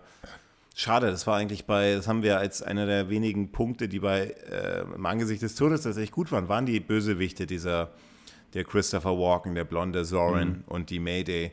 Die haben, also Mayday finde ich, finde, also Necron steht ihr, Necros steht ihr überhaupt nichts nach, fand ich super. Necros hätte auch gut, ja. äh, als Partner hätte auch gut dahin gepasst, als ja. statt Mayday. Und hier hätte Mayday auch super reingepasst. Aber so ein bisschen dieser, so, also Soren hatte ja deutlich mehr Szenen. Und das mhm. stört mich an diesem Film schon. Aber jetzt kommen wir mal zurück zu den, ähm, wir haben jetzt Action, Action, Action. Und ich finde das, ähm, ja. also wer Rambo 3 kennt, der kennt, weiß genau, von was ich spreche, sehr viele Gemeinsamkeiten. Wir haben ein, ein Flugzeug, mit dem James Bond auf diese Rollbahn äh, abfährt und dann äh, explodiert da diese Basis und ähm, wir haben alles, ja. also richtig, haben richtig Feuer. Also da passiert ja, wir haben da echt viel Abwechslung drin, dann mit den Pferden, ähm, wo die Mujahedin quasi auf die, mit den Pferden auf die, die Russen losgehen. Dann haben wir irgendeinen so Baggerfahrer, also die, das war ja, glaube ich, sogar der Saha, äh, der da diese, diese Hütten abreißt, wo die Russen in, in, ja. gerade am Duschen sind. äh, also auch nochmal so kurz was zum Lachen. Und dann haben wir Kara, die da noch verzweifelt versucht, ähm, in dieses Flugzeug zu kommen, wo Bond abhebt. Ähm, ähm, Koskov, der immer wieder sagt, nein, nicht auf dieses Flugzeug schießen. Ähm, warum eigentlich? Also warum darf, darf keiner auf dieses Flugzeug schießen?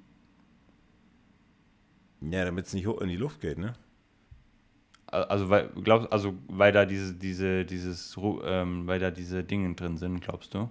Die ähm, das Opium, Opium. Opium, genau. Ja. Okay. Wenn du auf ein Flugzeug, wenn du auf ein ähm, Flugzeug ja. schießt, auf die, Ta auf ja. die Tanks, Kerosin, zack. Ja.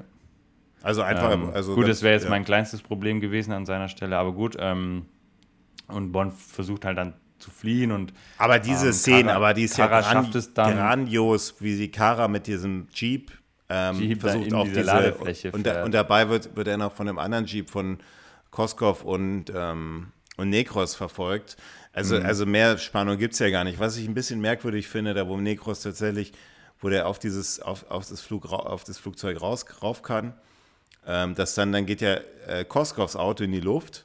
Also normalerweise bist du tot dann. Also so eine Explosion, danach bist du ja, tot. Ja. Und, äh, ja. der, und der, äh, ist da, der lebt da noch. Ne? Und- das fand ich auch ein bisschen too much. Aber selbst als sie es geschafft hat, dann, also Kara ins, ins Flugzeug zu kommen, äh, ins Cockpit, dann kommt da gerade ein Landeanflug eines anderen Flugzeugs. Also die Spannung, die Mhm. lässt schon, die, die, da lassen sie, haben sie sich echt nicht lumpen lassen, ja. Also da Ja. ist echt schon, also da geht schon echt die Post ab, ja. Das ist echt ähm, einfach. Und dann auch diese tolle Soundtrack-Musik von John Barry im Hintergrund. Du, du, du, the Living Daylight. Also einfach das, Ja. das, das, das Musiktheme, was dir ja wohl, hast du ja am Anfang erwähnt, ob du, weiß ich nicht, ob du jetzt immer noch zu der Meinung stehst, dass dir das ein bisschen zu ähm, redundant war. Ja, es ging nicht um das Living Daylight Theme. Es gibt, es gibt Aber noch das ein war ja zweites, eigentlich das ist auch sehr häufig. Ja. ja, aber es gibt noch ein zweites, äh, nicht das James Bond Theme, sondern noch ein zweites. Ähm, Theme, also nicht Theme, sondern also Musikstück, das sehr häufig ähm, kommt, das, ähm, dass ich zu, deswegen, also wenn das Living Daylight immer wieder kam, das, das finde ich auch super. Ich, ich finde die Melodie auch super, aber es gab noch mal, noch mal eins, ähm, ich suche das nachher raus und dann packe ich das auch in die Shownotes, welches ich genau meine. Dann könnt ihr euch das kurz anhören. Und das kommt einfach mir ein bisschen zu oft. Also es ist jetzt ein Mini-Kritikpunkt, ne? Also es ist nicht, nicht wirklich erwähnenswert. Ähm, ja, das mit dem Flugzeug, mit dem zweiten Flugzeug, ja, das ist spannend. Das ist, also du hast vorhin gesagt, man wollte es realistischer machen. Ähm, ich weiß nicht, ob das so äh, realistisch war, dass das dann, also ich bin nicht gut in Physik gewesen, aber nach meinem Empfinden müsste das durch diese Zugkräfte eigentlich dann nicht einfach nur weiterfahren, sondern sich irgendwie auch, äh, also wenn die quasi zu kurz übereinander fliegen, dann gäbe, müsste es da eigentlich so Luftströme geben, dass das nicht einfach so weiterfahren, fliegen kann und das andere einfach weiterfahren kann. Das war ja auch viel kleiner, das Flugzeug. Aber äh, sei es drum, äh, sie fliegen dann weiter, wir haben eine Minute Entspannung und dann ist der Negro schon wieder am Start weil James Bond diese Bombe entschärfen will und der Necro ist ja auch noch an Bord. Und dann gibt es noch einen sehr spektakulären äh, Kampf außerhalb von, von dem Flugzeug, den Also ich die- persönlich super Rampe. gut finde, weil Ja. ich da jedes Mal nass äh, Schweißhände bekomme, weil ich äh, mit Höhe nicht so, selbst beim Zugucken schon Höhenangst habe. Ähm, und ich finde auch äh, sehr gut gelöst, ähm, wie, wie Nico am Ende stirbt, indem James Bond einfach seine Schnürsenkel quasi auf, auf ähm, Ja, das ist eine gute Lösung. Also wir haben, wir, haben ja, und, qua- ähm, wir haben ja quasi das Opium in, den, in diesen Netzen und Netzen, ähm, genau. das fliegt dann quasi raus außerhalb des quasi in Flugzeuges. diesem Netz. und dann kämpfen sie in diesem Netz. Maschine. Und das, da hast du natürlich jetzt dein Greenscreen, natürlich, aber wir haben aber auch Ja. zum, zum Zwischendurch Szenen mit richtigen Stuntmen. Und das finde ich schon spektakulär, wie die ja tatsächlich wirklich diese, diese Typen da echt in so einen, echt an so ein Flug, Flugzeug in, weiß nicht wie viel Meter Höhe, Kilometer Höhe, irgendwie echt so ein Netz raushängen ließen und dieses, diese Leute da drauf ähm, da rumklettern lassen. Also ich finde das schon spektakulär. Du siehst zwar, ich habe hier das jetzt vor mir, das Bild, du siehst zwar diese Sicherheitsseile, ähm, äh, die sind unter diesem Netz, die sind dunkel, das siehst du sehr deutlich. Also jetzt nicht im Film, aber siehst du jetzt, wenn du halt die Bilder anhältst. Aber diese Szene, ich fand die schon einfach auch, wie du schon sagst, gut gelöst. Ähm, Ja. Und klar, am Ende stürzen sie, muss natürlich noch sein, müssen sie natürlich noch, ähm, müssen natürlich noch fast auf so einen, auf so einen, auf so einen Berg, ra- rasen noch auf so einen Berg, Berg zu. Ja, und, und, und das ist dann so das, das gefühlt fünfte, sechste Mal, ne? Ja. Also man hatte dieses, oh jetzt, okay, Nekros ist auch noch besiegt, jetzt ist alles gut und James Bond läuft dann ganz ge- gechillt, macht die Tür noch zu und so weiter. Ähm, läuft dann so da und man denkt sich, ah, jetzt, jetzt ist alles gut. Und dann guckt er so aus dem Fenster, man sieht so einen Berg einfach nur. Und diese Panik in Daltons Gesicht ist einfach so geil, wie er dann die Maschine noch hochzieht. Und, und dann denkt man sich, okay, jetzt haben sie es geschafft. Und nein, nee, Tank ist leer. Und du denkst dir so, Alter, was will denn noch passieren, damit, damit diese Szene endlich gut ausgeht. Und, Aber das ähm, meine ich, macht ja so eine, so eine tolle, finde ich, tolle Filme ja durchaus ja. aus. Also so eine, so einfach das, und das macht, das unterscheidet den Film, der echt so ein richtig, also richtig spannender Abenteuerfilm ist, ist eigentlich eher ja. als ein, als ein äh, Agentenfilm.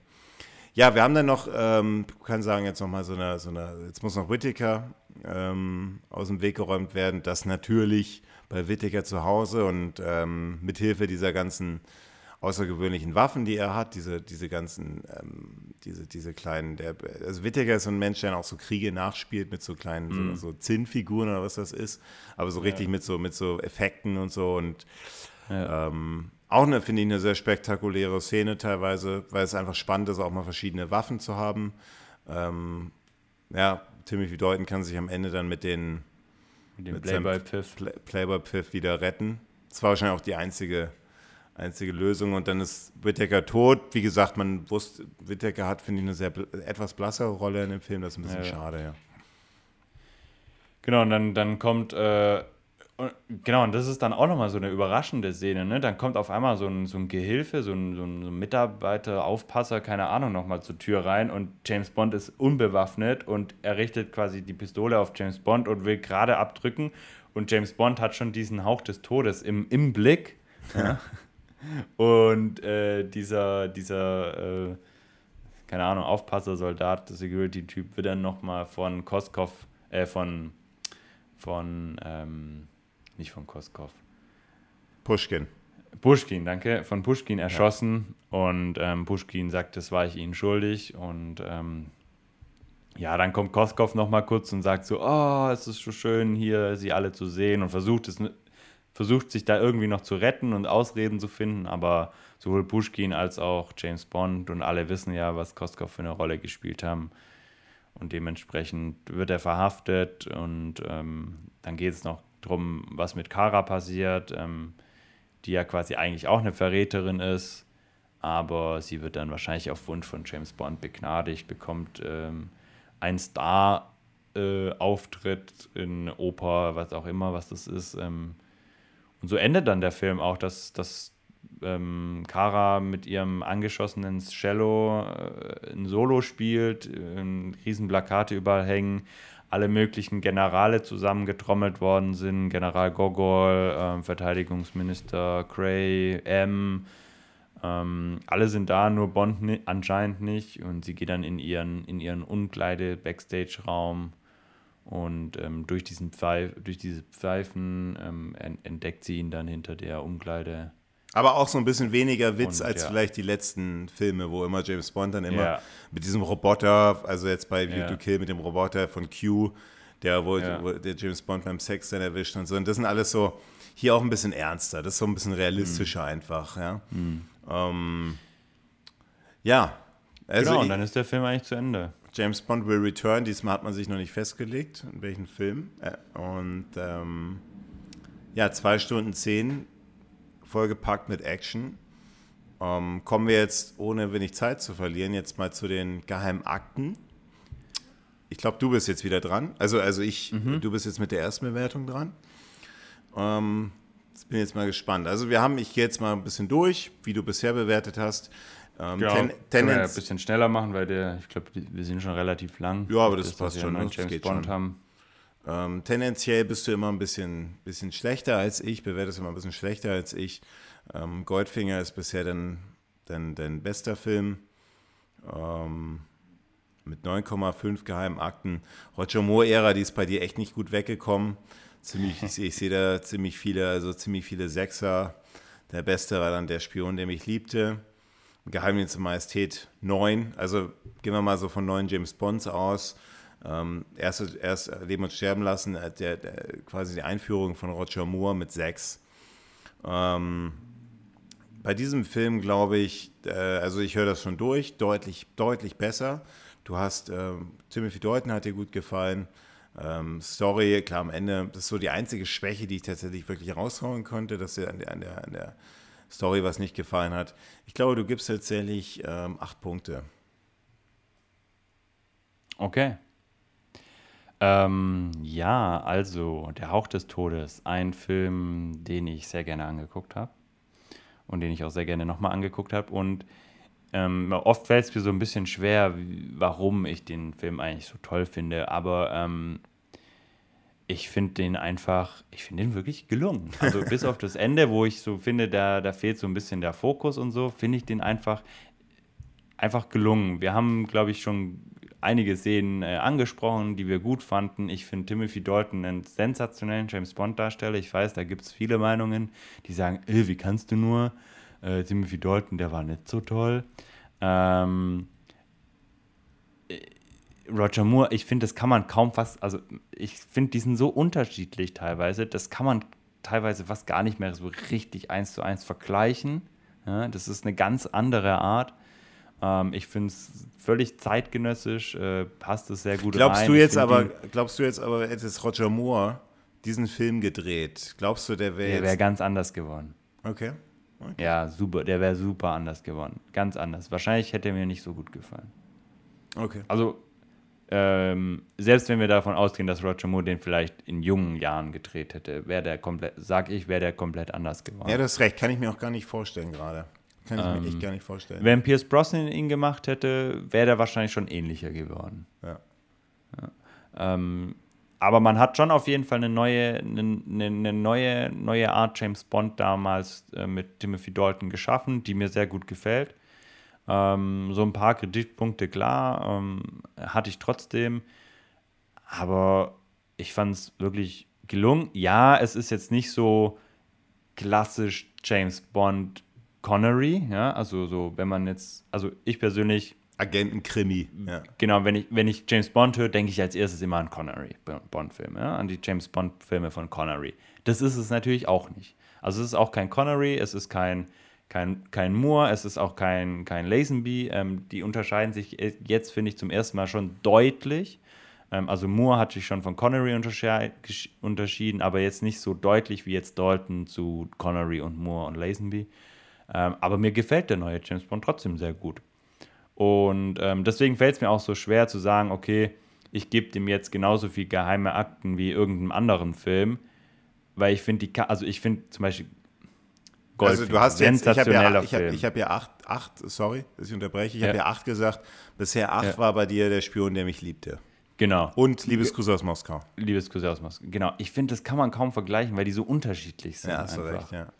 Und ähm, wenn ich jetzt über, ne, wenn ich jetzt drüber nachdenke und denke, ah, also meine erste Intuition war 8,5. Ui. Wenn ich drüber nachdenke, mehr als Liebesgrüße aus Moskau, denke ich mir so, ah, aber Liebesgrüße aus Moskau, der war so, also so ein Klassiker. Ja, ja. Aber ich finde, das ist schwierig halt auch zu vergleichen untereinander.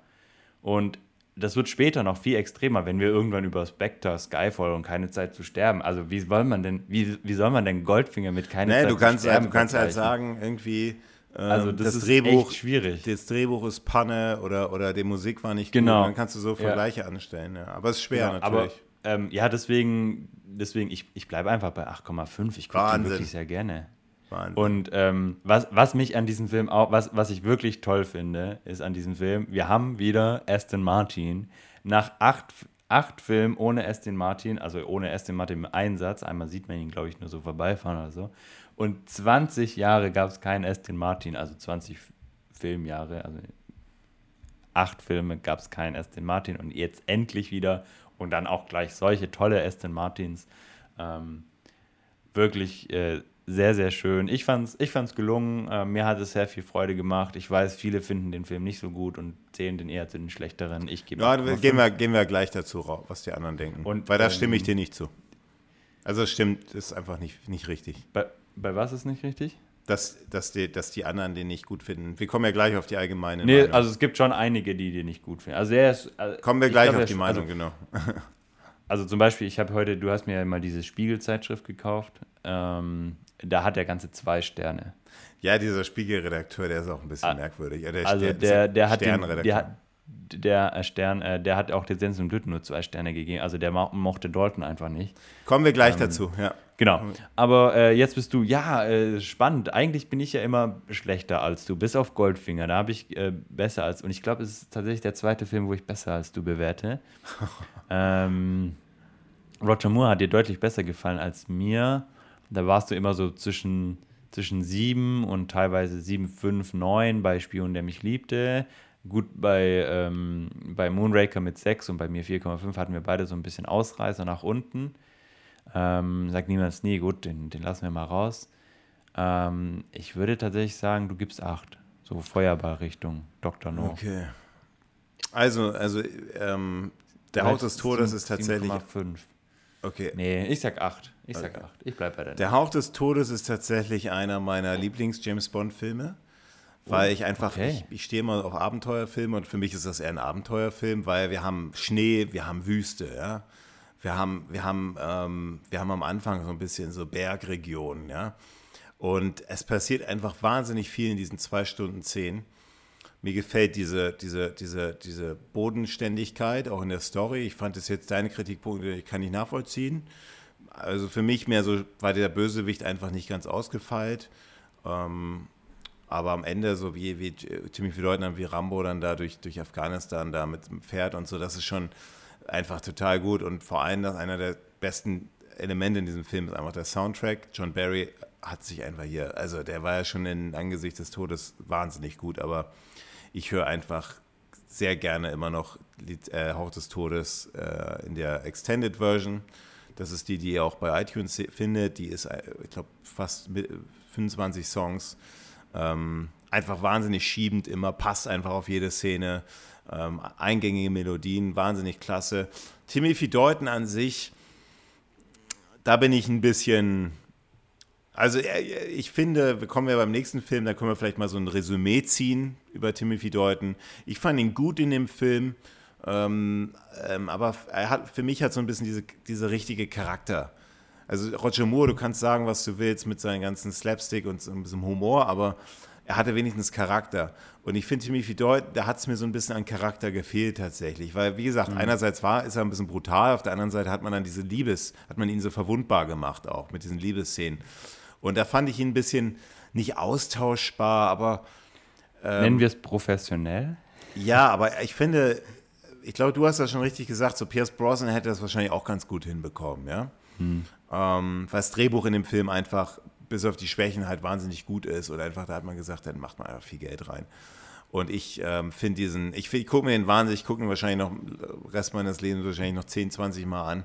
Toll, auch die Drehorte habe ich gesehen, ganz toll. Und ähm, Bond Girl auch finde ich sehr, finde sie sehr gelungen, auch wenn sie jetzt immer ein bisschen, bisschen schwach wirkt. Aber man, man hatte ja auch nur sie, ne? Also man hatte jetzt nicht noch irgendwie großartig immer, also klar in der Eröffnungsszene, es ist ja kein wirkliches Bond-Girl, aber äh, man hatte eigentlich nur sie. Das hat man ja absichtlich gemacht, damit man, weil irgendwie ist, also ich weiß nicht, habe ich gelesen, das ist halt in den 80ern, da ist ja ein bisschen AIDS rumgegangen und so, da wollte man James Bond jetzt nicht irgendwie mit fünf Frauen schlafen lassen. Aber ähm, das äh, sei gesagt und ich würde sagen, diesmal, ähm, also ich bin, also man lebt nur zweimal, hat von mir 8,5 bekommen, was mich jetzt für nachher natürlich wundert. 8,5? So gut war der nicht. Nee, wundert mich jetzt wirklich. Für 8,5, also für diese Ja. Sean Connery, für die unterirdische Sean Connery-Darstellung hat es eigentlich verdient. Liebesgrüße aus Moskau, 8,5 auf jeden Fall. Und besser als 8,5 war bisher nur der Spion, der mich liebte. Aber ich finde, diese, also ich finde ihn tatsächlich, ich gucke ihn, also einfach aus, ich finde ihn wahnsinnig unterhaltsam, diesen Film. Und da passt einfach alles. Ich gebe auch 8,5. Äh, Und mich freut es vor allem, dass du den, ich war nicht sicher, ob du nicht auch wieder da wieder rummeckerst und so. unser Das zweiter Film, den wir genau gut gen- gleich bewerten.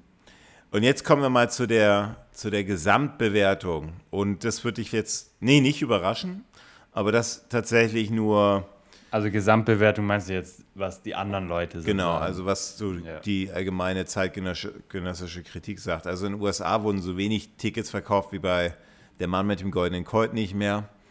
Ähm, in Deutschland tatsächlich weniger als im Ges- Angesicht des Todes, 3,1 Millionen Zuschauer. Und ähm, ja, zeitgenössische Kritik ist auch immer so durchwachsen. Also ein so ein das James Bond Bedside Companion, das ist so ein Standardwerk für James Bond Filme, sagt er, der beste James Bond Film seit den 60ern. Washington Post hat damals gesagt, der beste Bond aller Zeiten. Ähm, genauso wie das britische Magazin Starbus, der, äh, wenn nicht gar der beste Bond, dann mit Sicherheit ganz oben. Und Timothy Deuten so verdammt gut als James Bond. Roger Ebert, auch ganz bekannter Filmkritiker, ja, irgendwo auf der unteren Sprosse der Bondleiter, war dann nicht mehr so ganz ganz beeindruckt. Guardian, vernünftiges Erstling. Ähm, der ein bisschen wenig Humor war ein Kritikpunkt. Deuten hätte so die natürliche Autorität eines Connerys ähm, und den natürlichen ähm, Charme, oh nee, hätte weder. Das ist nun. Weder, das, das ist ein großer Unterschied. Nun, Nicht das, wieder, sondern das weder. Das ist ein Unterschied. Hätte, weder die natürliche Autorität eines Connery noch den natürlichen Charme eines Moore. Und da stimme ich wow. zu. Stimme ich zu. Und der Evening Standard sagt irgendwie, das wäre so ein bisschen lascher Regisseur gewesen und auch sehr negativ in Roger Moore. In der späten, was ja auch immer interessant ist, die späte Bewertung, ähm, ja, leider auch nicht sehr gut, immer so Mittel so Platz 9 von, von 22, äh, mal hier Platz 8 von 25, das nur nur 7 mehr gesehen. 7 und 24 tatsächlich sehr gut. Du hast ja schon erwähnt, der Stern in dem berühmten Magazin nicht sehr gut. Ähm, ja, im Rolling Stone Magazine, ganz hinten. Ähm, was also, echt, habe ich ja gesagt, die, die, der ist nicht so gut kann ich Kann ich nicht nachvollziehen, weil der Film ja, hat. Ich auch nicht. Der ist, ist ein spannender Film, sehr unterhaltsam, passiert viel. Die Story hat jetzt keine wo du jetzt sagen würdest, wie bei Moonraker, was komplett abgefahren ist, wo, was man wirklich hassen kann. Nee. Mhm. Ähm, Amazon-Kritiken finde ich auch immer sehr wichtig. Da gibt es schon so ja, der Klassiker schlechthin. Äh, Klassiker. Äh, ähm, erwartungsgemäß. CD war verkratzt. Oh nee, das ist was anderes. CD war, CD war verkratzt. kultiger, kultiger Bond-Film, spannend und unterhaltsam super. Auch bei IMDb 7,4 von 10. Also ich finde, also da kommt er schon ganz gut weg. Also ich merke bei dem Film, der ist doch sehr, der polarisiert doch sehr. Der letzte klassische ja. Bond-Film, unfassbar. Es ist, halt, es ist halt nicht mehr, genau, es ist halt nicht mehr, es ist halt nicht mehr so dieses, dieses, also man hat halt wirklich einen neuen Weg eingeschlagen. Die Leute haben Probleme genau mit diesem, mit Timothy Dalton und ich glaube deswegen. Mit Veränderungen, ja, genau, mit ja. Dalton, ja. Aber an sich der Film also ich kann es nicht nachvollziehen. Ich finde den Film, haben wir selber, also 8,5 ist ja einer unserer besten Filme und ähm, bin mal gespannt dann ganz am Ende im Ranking, was wir machen werden, wie, das, wie der dann wegkommt im Vergleich noch. Aber finde ich wahnsinnig, wahnsinnig äh, gut trotzdem. Mhm. Also wir äh, lesen ja viel jamesbond.de und jamesbond.de, auch mal, was die dazu sagen, schreiben, perfekt gespielter und neuer Bond, der an Connery-Zeiten erinnert. Ebenso typisch 007-Stunts, eine ordentliche Handlung und wunderschöne Schauplätze. Trotz seiner Premiere und der schlechten Presse macht sich Dalton sehr gut als 007. Eines der besten Bond-Abenteuer. Fünf, fünf von fünf.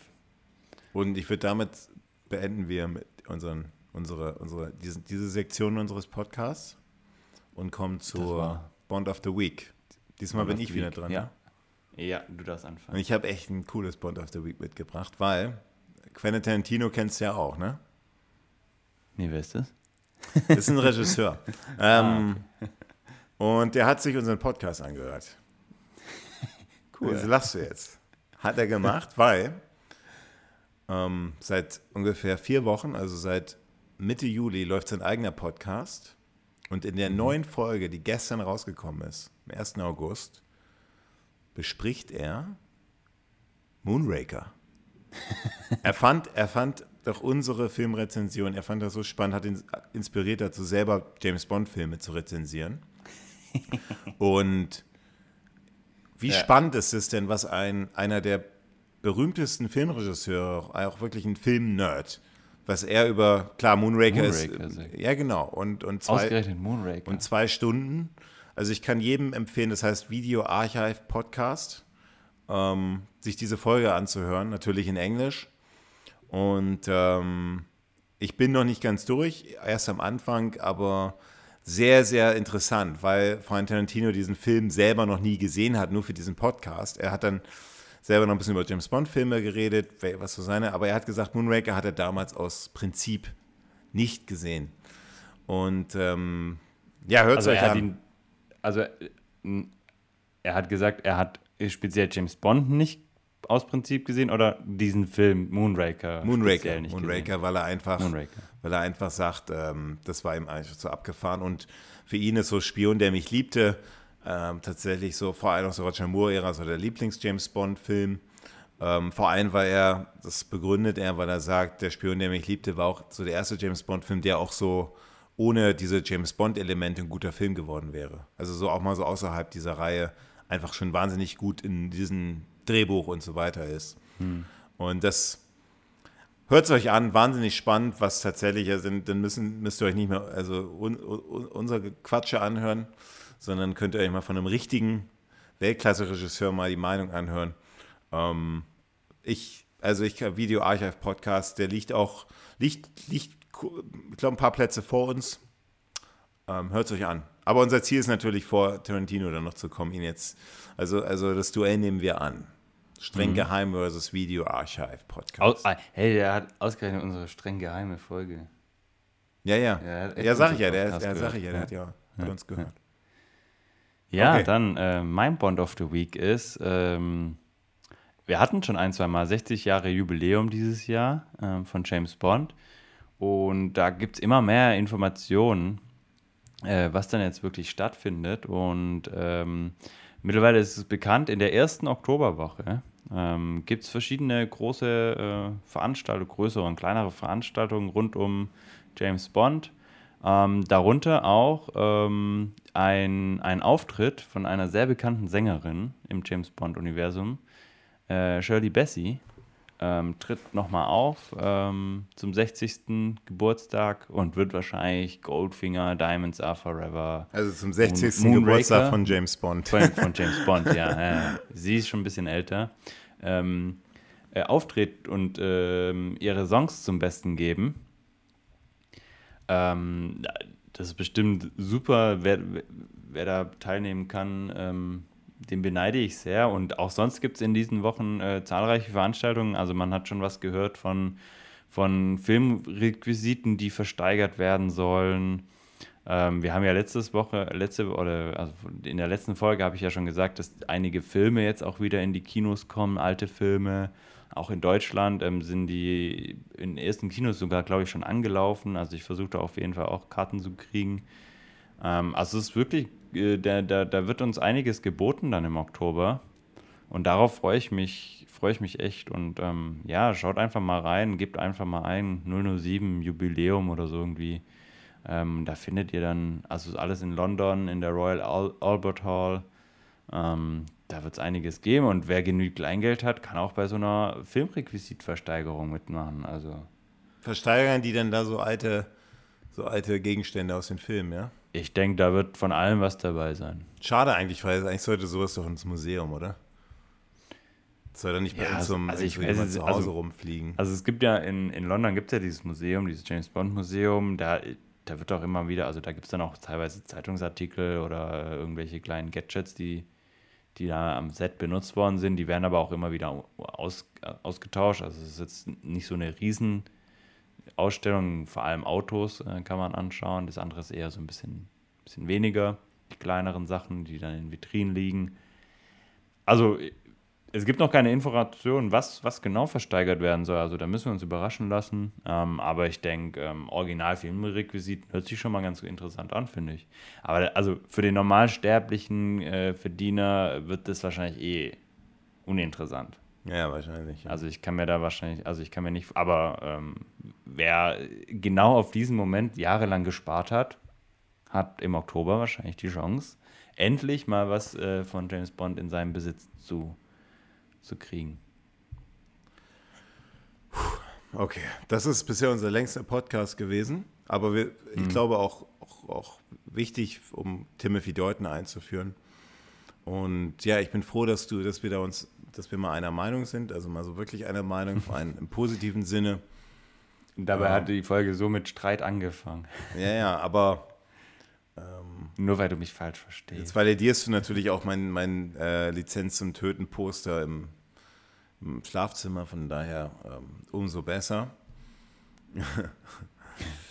Ähm, ja, ich würde sagen, diesmal dann, dann ähm, sehen wir uns, sehen wir uns äh, beim, ja, leider schon den letzten Timothy Dalton-Film ja. äh, äh, in zwei ja, warum es der letzte ist, das besprechen wir dann in zwei Wochen. Lizenz zum Töten, License to Kill. Oh Gott, wenn ich jetzt schon wieder an den Titelsong denke. Oh. aber ich will jetzt nichts vorwegnehmen, aber. Okay, jetzt könnt ihr ja zwei Wochen lang interpretieren, ob dieses äh, so, oh ja, Mann, der ist richtig gut oder oh Gott, ist der scheiße. Ja, ja. Ähm, Aber, Ja. aber, aber, aber ich kann euch schon mal eins versprechen, das wird sehr, sehr spannend, weil ich eine sehr, ähm, doch eine sehr fundierte Meinung über diesen Film habe. okay, dann bin ich auch sehr gespannt. Ähm, ich habe den tatsächlich, glaube ich, schon länger nicht mehr gesehen. Ähm, schon eine Weile her. Ähm, Freue ich mich auch wieder, den, den anzuschauen. Und Okay. ähm, dann hören wir uns in zwei Wochen wieder. Okay. Macht's Ciao, gut. ciao. Bis dann. Ciao.